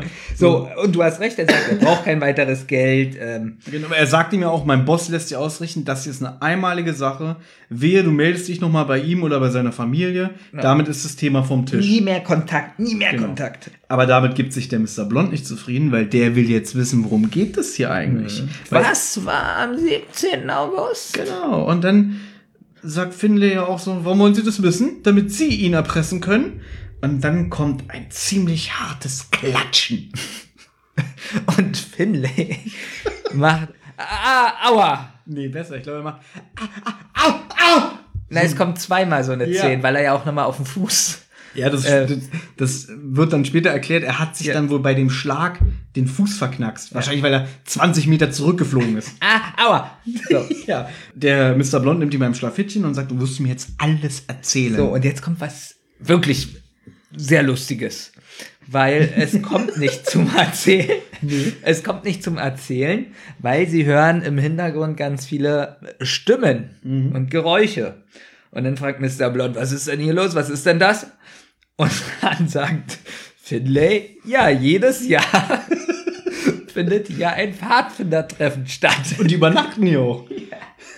So, da fragt sich jetzt jeder normale Mensch, warum organisiere ich einen Treffpunkt, wo ein Pfadfindertreffen Treffen genau an diesem Tag stattfindet. Ne, ich nehme an, der Mr. Blond ist ja auch nicht aus Rocky Beach. Der kennt sich ja nicht aus. Und er hat ja schon große Mühe rauszufinden, wo Finlay wohnt. Und anscheinend hat er ja dann der Oma gesagt, wir treffen uns da und da. Ich habe mir diesen Namen übrigens nicht aufgeschrieben. Hast du den verstanden, wo die sich treffen? Das war ein ganz komischer Name. Es war ein ganz komischer Name Mhm. und ich hatte keine Lust zurückzuspulen. Und ich hatte keine Lust, genau hinzuhören, um es mir aufzuschreiben. So weit Man war ich schon. hier schon keine Lust mehr. Nee. Man muss auch dazu sagen, wie ich das eigentlich höre. Sagen wir mal, die Folge geht eine Stunde, neun Minuten noch. Und du was. hörst ja nur Du einmal, hast ja ne? gelogen, du hast ja gesagt 70 Minuten. Ja, ich hab Totale Fehlinformation am Anfang. Wie der ganze Podcast hier. Ich schreibe was auf, also wenn ich was aufschreibe, mache ich Pause. Ja. Und das muss ich bei dieser Folge wirklich sehr oft machen, weil man sonst überhaupt nichts mehr folgen kann. Weil es kommt ganz viel, ganz schnelle Information. Ähm, was soll ich jetzt sagen? Achso, dass eine Folge anhören hier wirklich zweieinhalb Stunden gedauert hat, anstatt eine Stunde und neun Minuten. Und das Witzige ist, ähm, du hast ja anscheinend ein besseres Gedächtnis als ich, weil ich habe ja diese Folge, um es nochmal zu erwähnen, fünfmal in der Vorbereitung gehört. Wie kann man das fünfmal hören? Man muss dazu sagen, wir wollten diese Aufnahme heute ja schon letzte Woche machen, aber du warst ja im Bus auf dem Weg nach Baden-Württemberg. Deswegen habe ich letzte Woche die Folge schon dreimal als Vorbereitung gehört. So, jetzt hast du mir aber abgesagt und bist erst heute hier. Deswegen musste ich sie noch zweimal hören. ich betone auch wirklich das Wort muss, weil es hat mir, ich gehe jetzt, ich greife jetzt schon wieder vor, ich gehe schon in die Wertung rein, aber ich fand es sehr anstrengend, diese Folge zu hören. Deshalb muss ich dir auch sagen, Ja. nochmal, ich hatte keine Lust zurückzuspulen und mir diesen Namen aufzuschreiben. Richtig. Jedenfalls tauchen wir jetzt die Pfadfinder auf und, und schlagen ihr Camp auf. Und weil sie sich ja jetzt nicht mehr unterhalten können, also der Finlay kann jetzt nicht mehr rausrücken, was es mit dem 17. August auf sich hat, sagt er, dann machen wir es so, du schreibst alles auf und morgen früh treffen wir uns und dann werden wir sehen, ob das, was du mir schreibst, mir gefällt. Der haut dann ab. Und jetzt kommen die drei Detektive wieder ins Spiel, die alles mitbekommen haben und gehen zu Finlay. Und, Er ist schon wieder genervt, das war, hier schon wieder, das gibt's doch nicht. und erpressen ihn allerdings so ein bisschen, weil Nein, die erpressen ihn sie nicht. erpressen ihn schon, weil sie sagen, Na, sie drohen mit Ko Inspektor Kotter. naja, er soll alles verraten oder sie gehen zur Polizei. Wenn das keine Erpressung ist, mein Freund, Erstmal kon erstmal konfrontieren sie ihn damit. Sie haben ja alles mitbekommen, dass er ein Erpresser ist. Ja, Und dann wollen sie natürlich wissen, worum es hier geht. Und er weigert sich ja dann wieder, das zu erzählen. Und dann erpressen sie ihn mit Inspektor Kotter. sie erpressen ihn. Das war so, wo war jetzt meine Aussage falsch? Ja, weil ich es wichtig finde, dass sie äh, schon so zu ihm hingehen und sagen, so, ach, du bist ja nur ein kleines Würstchen, du kleiner Erpresser. Ja, aber sie erpressen ihn. Ja, ist ja auch okay. Aber du hättest sagen müssen, warum. Weil er wieder nicht mit der Sprache Du, rauskommt. du hast mich ja einfach sofort unterbrochen. Nein, sie erpressen ihn nicht, hast du gesagt. Jetzt kommt schon wieder ganz viel Information. Mal davon abgesehen, dass er sich ja den Knöchel verstaucht hat. Das Geld, die 1600 Dollar, braucht er, weil er sich Geld von dem Dylan Parks, Den Lieferanten. das hat er sich ja geliehen. Und weil der Typ ein Kredithai ist, also der sich ja sehr am Rande der Legalität bewegt, verlangt er so viel Zinsen und die Familie ist ja arm. Das haben wir zwar nicht erwähnt, aber das wird im Laufe des Hörspiels erwähnt, dass die äh, Familie von Finlay arm ist. Der will halt das Geld wieder haben und jetzt hat er den, den Finlay in der Hand. Denn Dylan will sich filmen lassen, wie er bei einem Sturm auf einem knallgelben Surfbrett Ich ganz ehrlich, das ist total bescheuert. Aber gut. die Wellen abreitet. Er ist aber zu fein dazu, das zu machen. Deswegen will er, dass der Finlay das macht, weil er das Geld ihm, weil er ihm das Geld nicht wieder rechtzeitig gegeben hat. Jetzt kann der Finlay aber nicht surfen, weil Mr. Blond ihm gerade die Beine gebrochen hat. So, Wie kompliziert eigentlich das? so, jetzt bietet sich Peter an, dass er einspringt als Surfer. Zu Beginn des Hörspiels wird ja schon so ein bisschen suggeriert, dass der Finlay absolutes Surferass ist und Peter eigentlich gar nicht so perfekt surfen kann. Also selbst Jeffrey ist besser als er. Der ist ja aber nicht da, wie wir wissen. Und ähm, das wäre jetzt die Option, dass Peter für ihn einspringt. Es würde ihn ja keiner erkennen, wenn er quasi surft, weil er hat ja dann auch einen Anzug an und eine Brille, das würde ja keiner merken. Und der Grund, warum der Dylan das überhaupt machen möchte, weil er unter Vertrag genommen werden möchte als Meistersurfer und dann kann er ewig surfen, seinem Hobby nachgehen und Geld damit verdienen. Ist das alles kompliziert? Und Peter vertraut auch noch auf Justus, dass Justus einen Plan hat und Justus kommt wieder nur mit, äh, äh, ja, äh. Die nächste Szene. Weil jetzt wird's eh ganz schnell wieder so Das hab ich- typische. Das ist richtig genau, weil zum Schluss geht's immer Ja. ganz schön schnell und das habe ich jetzt aber auch nicht verstanden. Ähm, der Erzähler sagt einleitend, dass Justus sich im Café Seaview befindet. Die Polizei nicht kommt. Richtig. Und ich habe mich die ganze Zeit gefragt, warum ruft überhaupt jemand die Polizei? Weil es wollte ja keiner der Polizei irgendwas melden. Mhm. Ähm, ich glaube, da fehlt ganz viel jetzt aus dem Buch. Das glaube ich nämlich auch, weil das, was jetzt kommt, ist so sehr holprig. Ja. Denn Justus befindet sich mit der Stacey Warren, der Sängerin der Coconut Dreams, die mit dem Dr. Cooning äh, ein Techtelmechtel hatte. Befindet er sich in diesem Café Seaview und sie warten auf Dr. Cooning, denn Justus hat sie beauftragt, ihn unter einem Vorwand zu einem Treffen zu bewegen. So, und das wird jetzt alles so knapp erzählt, aber es wird gar nicht im Hörspiel explizit erwähnt, warum sie das machen. Also, das ist jetzt einfach so. Ich finde es auch merkwürdig, weil wenn jetzt die Polizei oder der Kommissar oder was das da ist, da sitzen würde, würde doch der Doktor erst recht nichts sagen. Weißt du, was ich meine? Nee, ich glaube, es geht darum, dass die Polizisten zwar auftauchen, aber nicht in den Laden kommen, sondern nur davor stehen und observieren. Aber Justus erkennt ja die Polizisten und weiß, ah, die sind da, da ist meine Schützenhilfe. Okay, das kann vielleicht sein. Aber trotzdem merkwürdig, weil nichts erklärt wird, warum da jetzt eigentlich die Polizei sein soll. So, der Dr. Cooning betritt das Etablissement und ähm, Justus konfrontiert ihn auch sofort mit dem 17. August, reicht ihm noch vorher die drei Fragezeichen Visitenkarte, die dann obligatorisch vorgelesen wird. Ähm, und während Justus ihn konfrontiert, wird dann darauf hingewiesen, ich habe mir das ganz knapp notiert, und da, nee, Quatsch, an dem Abend, wo er mit der Stacey Warren äh, Hummer essen war, hat er natürlich Alkohol konsumiert, ich glaube Weißwein, ist dann mit ihr die Strandpromenade lang geschlendert und dann zurückgefahren und hat einen Unfall gebaut. Und jetzt kommt die Schwester von Finlay, Farron, stößt dazu, weil Justus sie auch eingeladen hat. Und er freut sich, dass sie es einrichten konnte. Und dann wird wieder der Dr. Cooning konfrontiert. Das ist die Frau, die sie an dem Abend angefahren haben. Und der ist ein ziemliches Arschloch und sagt, er hat die Frau nie gesehen. Und das ist aber auch alles sehr holprig, weil man auch wirklich so denkt, also mir ging das so, er hat sie angefahren, deswegen so dieses hinterherziehende Bein, das ist alles so, Das ist das ist nicht schlüssig, also so ganz merkwürdig, wenn man sich so fragt, äh, man hat es vorher gar nicht gehört, also, also wei weißt du so ein bisschen, was ich meine? Ich weiß, was du meinst. Es geht darum, du hattest als Zuhörer nicht die Gelegenheit mitzukombinieren. Genau, gar nicht, gar nicht. Genau, weil du konntest darauf gar nicht kommen. Genau. Denn Und- jetzt wird Wissen hier ähm, vorgetragen, was zwar Justus alles kombiniert hat, aber du hattest gar keine Chance. richtig. Und das finde ich für ein Hörspiel ganz merkwürdig, Hm. es kam ja, glaube ich, nicht mal einmal der Hinweis irgendwie. dass sie angefahren wurde, oder? Genau, es wird zwar gesagt, sie schleift ihr Bein Genau, nach, aber es wird nicht- Man hat nicht die Verbindung zwischen ihr und dem Dr. Cooning. Das wird ja jetzt erst alles erzählt. Man hätte ja auch denken können, sie hat einen äh, Fehler von der Geburt der oder keine Ahnung, warum sie ihr Bein hinterherzieht. Naja gut, es wird ja vorher von der Oma gesagt, sie war mal eine sehr gute Surferin, aber jetzt nicht mehr. Aber Ja, da, kann ja trotzdem, äh, also Club der Roten Bänder gesehen, da hat jemand einen Tumor im Bein. aber weißt du, als sie das erste Mal auf die Farron stoßen, reden sie ja nur über den Dylan Parks. Aber da wird ja nicht einmal gesagt, irgendwie, ich wurde übrigens angefahren, deswegen schleife ich mein Bein hinterher. Das meine ich ja. Ja, genau. Ja. Ich, ich weiß, was du meinst. Ich versuche ja auch nur für die Hörer über unsere Also- Überlegungen zu zitieren. Ja. Vielleicht gibt es auch Leute, die die Folge nicht gehört haben. Obwohl ich auch nicht glaube, dass die bis hierhin gehört haben. so. Und jetzt kommt's raus. Sie wurde angefahren. Das haben wir ja schon erwähnt.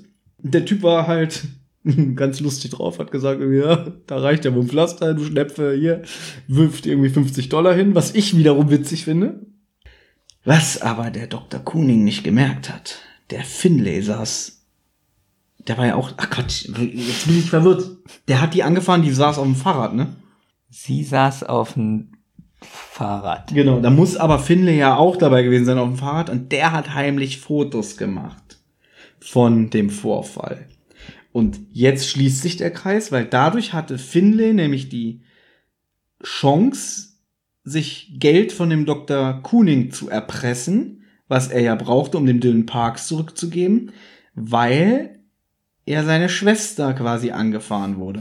Wobei ich auch nicht so ganz verstanden habe, okay, es wird erwähnt, die sind arm, aber sie konnte sich nicht richtig operieren lassen und deswegen ist sie jetzt geschädigt.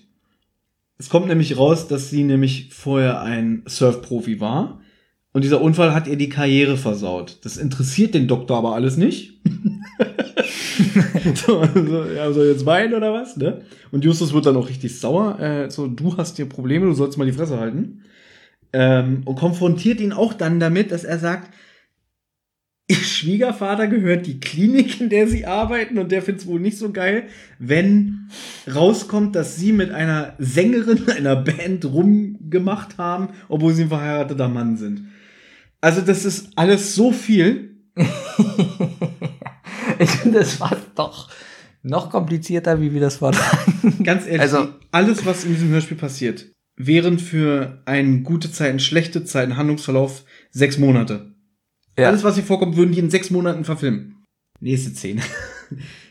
Ganz ist ehrlich, es die letzte Szene? Nee, die letzte Szene ist am Strand. Aber jetzt kommt die vorletzte Szene, die Surf-Szene, die wahrscheinlich titelgebend für das Hörspiel ist, im Auge des Sturms. Und da habe ich keine Lust drüber zu reden, das überlasse ich dir. Och nö. Gut, Weil, dann kürze ich das ab. Also du hast ja erzählt von der, von dem Deal vom Peter, dass äh, mit, mit dem Matt. Nein. Wo kommt Matt jetzt her? Peter springt jetzt für Finlay. Äh, Finlay. Oh, ich habe den Namen verwechselt. Und ich habe den Namen verwechselt. Soll, oh. Ich übernehme es doch. Ich habe also, den Namen verwechselt. Wir befinden uns jetzt am Strand. Der Dylan Parks steht da in voller Surfmontur, ja. macht einen auf dicken Maxen, wird fast vom Wind weggeweht, weil es so stürmt. Und ich habe doch nur den Namen verwechselt. Und Bob ist dann irgendwie Beobachter von der Szene und der Erzähler erzählt dann auch quasi, dass ähm, Bob auf die Polizei wartet, die aber nicht auftaucht. Taucht wieder nicht auf. Ich fand das ganz, wirklich ganz merkwürdig. Die dümmste Polizei der Welt oder ich weiß es nicht. Und der Dill äh, schwindet dann hinter irgendwie so einem Cliff oder eine Insel, keine Ahnung. Und da ist ja dann der geschickte Schachzug, dass er quasi Peter das Surfbrett übergibt dass aber die Außenstehenden das ja nicht sehen sollen und Peter quasi seinen Part übernimmt. Genau, also da stehen auch die Kameraleute, die filmen und Richtig. deswegen hinterm Berg, damit die den Wechsel nicht sehen. So, und ich muss jetzt wirklich, ich versuche das jetzt wirklich runterzubrechen. Ich fand die ganze Szene langweilig und unspannend umgesetzt. Ich finde, es kommt überhaupt kein Surfer-Feeling oder, oder Strand-Feeling auf, auch wenn da Meeresrauschen ist und ein bisschen Wind fand ich die Musik unpassend. Ich die Musik ist ganz merkwürdig, so, so, so eine Hero, he, äh, wie nennt man das, so, so, so eine heroische Musik? Ja. Ja, aber schlechte heroische ja, Musik. schlecht. Die genau. nicht den Umständen gegeben angepasst ist. Genau, man muss nämlich dazu sagen, dass diese Szene, dafür, dass die ja wahrscheinlich auch ausschlaggebend ist für diesen Titel, mhm. ähm, viel zu kurz ist. Man hat überhaupt nicht das Gefühl, dass er einmal in Gefahr ist. Da, da wird einmal gesagt, da kam eine Windböe und er ist fast. Und dann äh, formt sich laut dem Erzähler diese perfekte Tube. Also man nennt wohl diesen Wellentunnel hier Tube. Du, merk, hatte, du, merkst, wir kennen uns nicht aus. Man hatte nicht ein bisschen das Gefühl, dass er im Wasser auf dem Surfbrett und kurz vorm Sterben ist oder, oder das perfekt hinkriegt und das ist weiß ich nicht. Weil der Erzähler, das, ich finde den Sprecher nicht verkehrt. Aber ich finde, der erzählt so monoton und langweilig. Ja, aber man hätte auch machen können, dass Peter so ein bisschen so, boah, also ein paar Geräusche, irgendwas. Na, ganz zum Schluss macht er mal kurz ein euphorisches, ich schaffe es. Ja, das macht er, aber davor nicht irgendwie so, dass er eine tierische Anstrengung hat, dass er sich konzentrieren ja. muss, die Kraft oder schreit so, ah, irgendwas. Okay, da muss ich aber jetzt mal fragen, du bist ja kein Fan davon, wenn ein Schauspieler quasi die Hörspielhandlung so wiedergibt wie, jetzt stehe ich hier auf dem Brett oh, ich verliere gleich das Gleichgewicht. Ja. Aber einfach mit Schreien, Geräusche, ein Brett, was gegen Wasser klatscht. Äh also mehr Geräusche, Atmosphäre. Genau. Und weniger Erzähler. Ja. Deswegen sage ich ja, ich fand die ganze Szene sehr schlecht umgesetzt. Oder einfach nur, du hättest es auch anders viel besser machen können, dass er auf dem Wasser ist und der Sturm immer stärker wirkt, zum Hat Beispiel. Hat man auch nicht den Eindruck. Genau. Die ganze Szene dauert, glaube ich, zweieinhalb Minuten oder so. So langweilig umgesetzt. Apropos langweilig. die letzte Szene. Wochen später befinden wir uns am Strand von Rocky Beach. Jetzt sitzen alle zusammen, der Matthew, die Farron und der Finlay, und die machen da Backe, Backe Kuchen und freuen sich, dass alles so gut ausgegangen ist. Der Matthew denkt darüber nach, ob es falsch war, seinem Vater nachzustellen. Mehr wird auch nicht gesagt. Es wird nicht gesagt, ob der jetzt ins Gefängnis muss, ob der eine Geldstrafe zahlen muss, ob der die OP-Kosten übernimmt. Ja, ja, ich weiß, das ist ein ganz merkwürdiges äh, Ende. Ich glaube, es wird nur gesagt, dass Matthew jetzt irgendwie am College anfängt. Ja, aber auch so, äh, was, also, dass nicht gesagt wird, äh, du hast ja echt einen scheiß Vater oder irgendwas so. Das war alles so, alle lieb. Das ist alles super. Hey, wir haben uns lieb und wir sind Freunde. Obwohl ja eigentlich gar nicht super ist. Der eine wurde erpresst und äh, ich weiß nicht, das ist so. Was ist denn jetzt bitte passiert, dass alles perfekt ist? Der, der Mr. Blond, stellt sich jetzt raus, war ein Krimineller, der Auftragsarbeiten annimmt und wurde von dem Vater von Matthew quasi beschäftigt. Dann wurde über die erste Geldübergabe gesprochen. Da habe ich so gedacht, welche Geldübergabe? Jetzt stellt sich raus, als Peter zu Beginn, ja du gähnst schon, am Strand war und Finlay in die Garderobe hinterhergelaufen ist, da stellt er das doch fest, hier, du hast einen blauen Fleck am Kinn, ne? So habe ich das verstanden. Da war die erste Geldübergabe. Die hätte zwischen dem Mr. Blond und ihm stattfinden sollen, aber dann kam Dylan Parks und hat ihm auf die Fresse gehauen. Ja, aber kam da, wurde jetzt gesagt, vom Vater festgestellt, bla bla bla, aber wurde er festgenommen oder so, wird doch gar nicht gesagt, Ja, das habe ich ja gesagt, das wurde alles nicht erwähnt. So, es werden so ganz viele Sachen irgendwie unter den Tisch fallen gelassen. Und jetzt kommt wieder was, wo ich mir einen Kopf gefasst habe. Die Farron, die ist ja total happy und sagt, ihr Großvater hätte Kontakt zu ihr aufgenommen und jetzt wird sie doch noch operiert und das würde für sie der Endless Summer bedeuten, weil sie jetzt surfen darf für diese tolle Firma. Und dann denke ich so, es wird gesagt, die Familie ist arm und die leben bei ihrer Oma. Wo kommt auf einmal dieser Opa her? Der Großvater, der sagt, hier, ich operiere dich äh, umsonst. Die Frage ist ja auch, warum muss es denn jetzt nicht der Vater bezahlen? Das ist doch, was ich gesagt habe. Es wird nicht gesagt, geht er ins Gefängnis, bekommt der, äh, muss der die OP bezahlen oder Geldstrafe zahlen, wird alles nicht gesagt. Nur was aus Mr. Blond wurde. Ist vielleicht immer noch die Polizei auf dem Weg? Na, die sind immer noch auf dem Weg zum Hotel, um hier Eugenie aus dem Poltergeist festzunehmen. der Matthew sagt ja dann auch noch zu dem Finlay, ja, wie bist du denn mit der Erpressung durchgekommen? Und dann sagt er, bin ich ja gar nicht, ich muss Sozialstunden ableisten. Aber das ist auch ganz gut so, weil dadurch komme ich nicht zum Surfen, weil dann müsste ich ja mit Superboy Peter hier abhängen. Jetzt sind wir endlich fertig. Also ich finde ja, die ganze Folge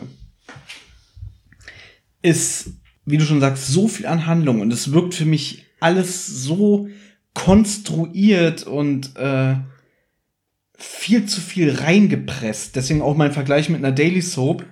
Eine Daily Soap würde sich wochenlang mit solchen Handlungssträngen ähm, beschäftigen.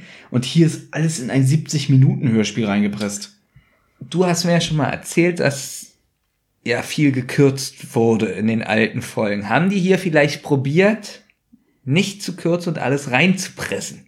Könnte mir vorstellen, dass das Buch wenig gekürzt wurde. Und da merkt man, glaube ich, dass Kürzung doch manchmal sinnvoll ist. Aber was hätte man denn jetzt aus diesem Hörspiel rauskürzen können? Nebensachen. Zum Beispiel wirklich, dass bei der Produktionsfirma hier, wo da angerufen wird und rausgesucht wird, wer die Sängerin ist. Warum macht man das denn nicht so? Naja, wir sprechen direkt mit der Sängerin. Warum muss es die Background-Sängerin sein? Das hätte man auch alles vom Erzähler in drei Sätzen zusammenfassen können. Dass diese ganze Szene der Zentrale hätte der Erzähler erzählen können und dann wäre die nächste Szene die Geldübergabe gewesen.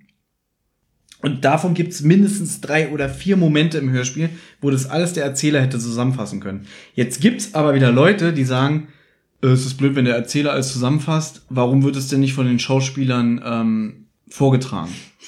Wird es ja auch. Aber ganz ehrlich, was mir in diesem Hörspiel an Informationen und Details um die Ohren gehauen wird, finde ich zu viel. Ich bin ja jetzt, ich bin ja nicht uralt, aber mit meinen 36 Jahren habe ich irgendwie gemerkt, so, so, das ist mir alles zu viel. Ich finde auch die Geschichte zu verschachtelt. Sie ist einfach zu verschachtelt. So, der giftige Gockel ist wahrscheinlich ein bisschen auch für viele zu einfach, aber sie ist irgendwie spannend. Sie Ja. hat irgendwie eine Grundspannung. Und hier ist einfach keine Spannung. Und das ist genau das Problem. Ich finde, dass dieses Hörspiel die ganze Zeit vor sich hin plätschert. Auch wenn tausende von Details erwähnt wird, passiert einfach nichts. Und trotzdem, wenn man mal nicht hinhört, ist man komplett raus aus der Handlung. Weil man Man dann ist wieder, sofort raus. weil man Sachen nicht nachvollziehen kann oder nicht versteht. Und dann die Action-Szene, wo man so denkt, so, oh, er will jetzt surfen und so. Mhm. Man hat überhaupt keine Lust. Ich hatte nicht mal Lust. Ich, ich dachte so, oh, jetzt kommt noch so eine Surf-Szene. Ich habe mich nicht mal Ja. gefreut. Aber ganz kurz, ich meine, das wäre ja die Gelegenheit gewesen, ein bisschen Spannung und Action in die Folge reinzubringen. Und die haben sie komplett verhunzt. Ja, die einzige Szene, also ich finde, die aufregendste Szene im ganzen Hörspiel ist, Anfang. ja, und die Szene, wenn Bob auf die Fresse kriegt. Ja, aber für mich noch fast eher der Anfang. Was passiert? Stirbt er, stirbt er nicht? Ähm, selbst wo, wo, wo Bob bei der Großmutter ist Mhm. und so. Auch zu viel Geplänkel, so. Also, es ist gut, was da so erzählt wird und, und aber zu lang alles. Das ist, Also wir kommen dann jetzt zum Fazit. Ich finde die Folge an sich gar nicht so schlecht, auch wenn es jetzt alles sehr negativ und scheiße fand, äh, äh, klang, finde ich, dass die Folge ja trotzdem von einer Produktionssicht sehr gut gemacht ist. Es sind sehr viele gute Sprecher am Werk. Jetzt sehen wir mal von der Sprecherin von der Farron ab. Sind die alle sehr glaubhaft und gut dabei. Aber die ganze Story und Handlung finde ich so verschachtelt, wie du schon sagst, und einfach unüberschaulich, unüberschaubar. Und deswegen ähm, finde ich, ist es ein sehr, sehr nerviges Hörspiel. Und deswegen würde ich ihm zwar noch eine 5 geben, aber nur wegen den guten Sprecherleistungen. Und ich finde 5 ist schon viel zu viel, weil das ist genau die Mitte. Weil eigentlich tendiere ich zwischen 3 und 4. Aber ich sag mal so, wenn die Folge, sagen wir mal, die Folge wäre vor 20 Jahren erschienen. So in der Zeit, wo der giftige Gockel erschienen ist. Ich glaube, in dieser Ära der Hörspielzeit hätte die richtig gut reingepasst. So mit ein paar Kürzungen und so, dann wäre die vielleicht besser geworden. Aber so wie sie jetzt als Ende, äh, im Endeffekt gemacht wurde, finde ich sie sehr, sehr nervig. also, Fünf. für, Fünf von zehn.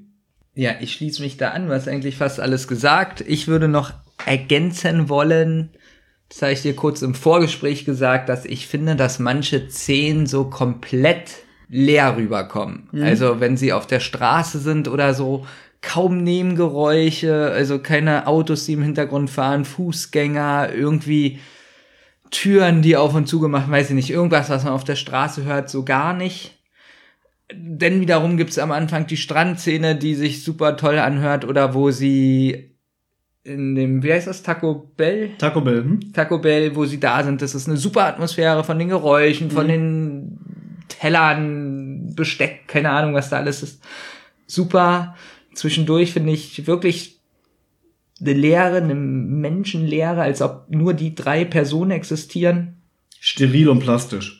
Ja. Dankeschön, dass du es so schön gesagt hast. Meine Krankheit lässt mich nicht klar denken. Ja, du brauchst doch gerade ganz schön ab, ne? Ja, ich würde sagen, ich will das nie mehr. ich gebe der Folge dreieinhalb. Ja, also, dann war das aber jetzt die schlechteste Folge, die du bewertet hast. Weil selbst der Phantomsee, den hast du, glaube ich, noch vier gegeben. Nee, dann muss es eine vier sein. Dann muss ich das Du korrigieren. findest das besser als den Phantomsee? ja. Ernsthaft? Ja, weil Bob ist aggressiv. Ja, okay, das ist den halben Punkt wert, da gebe ich dir recht.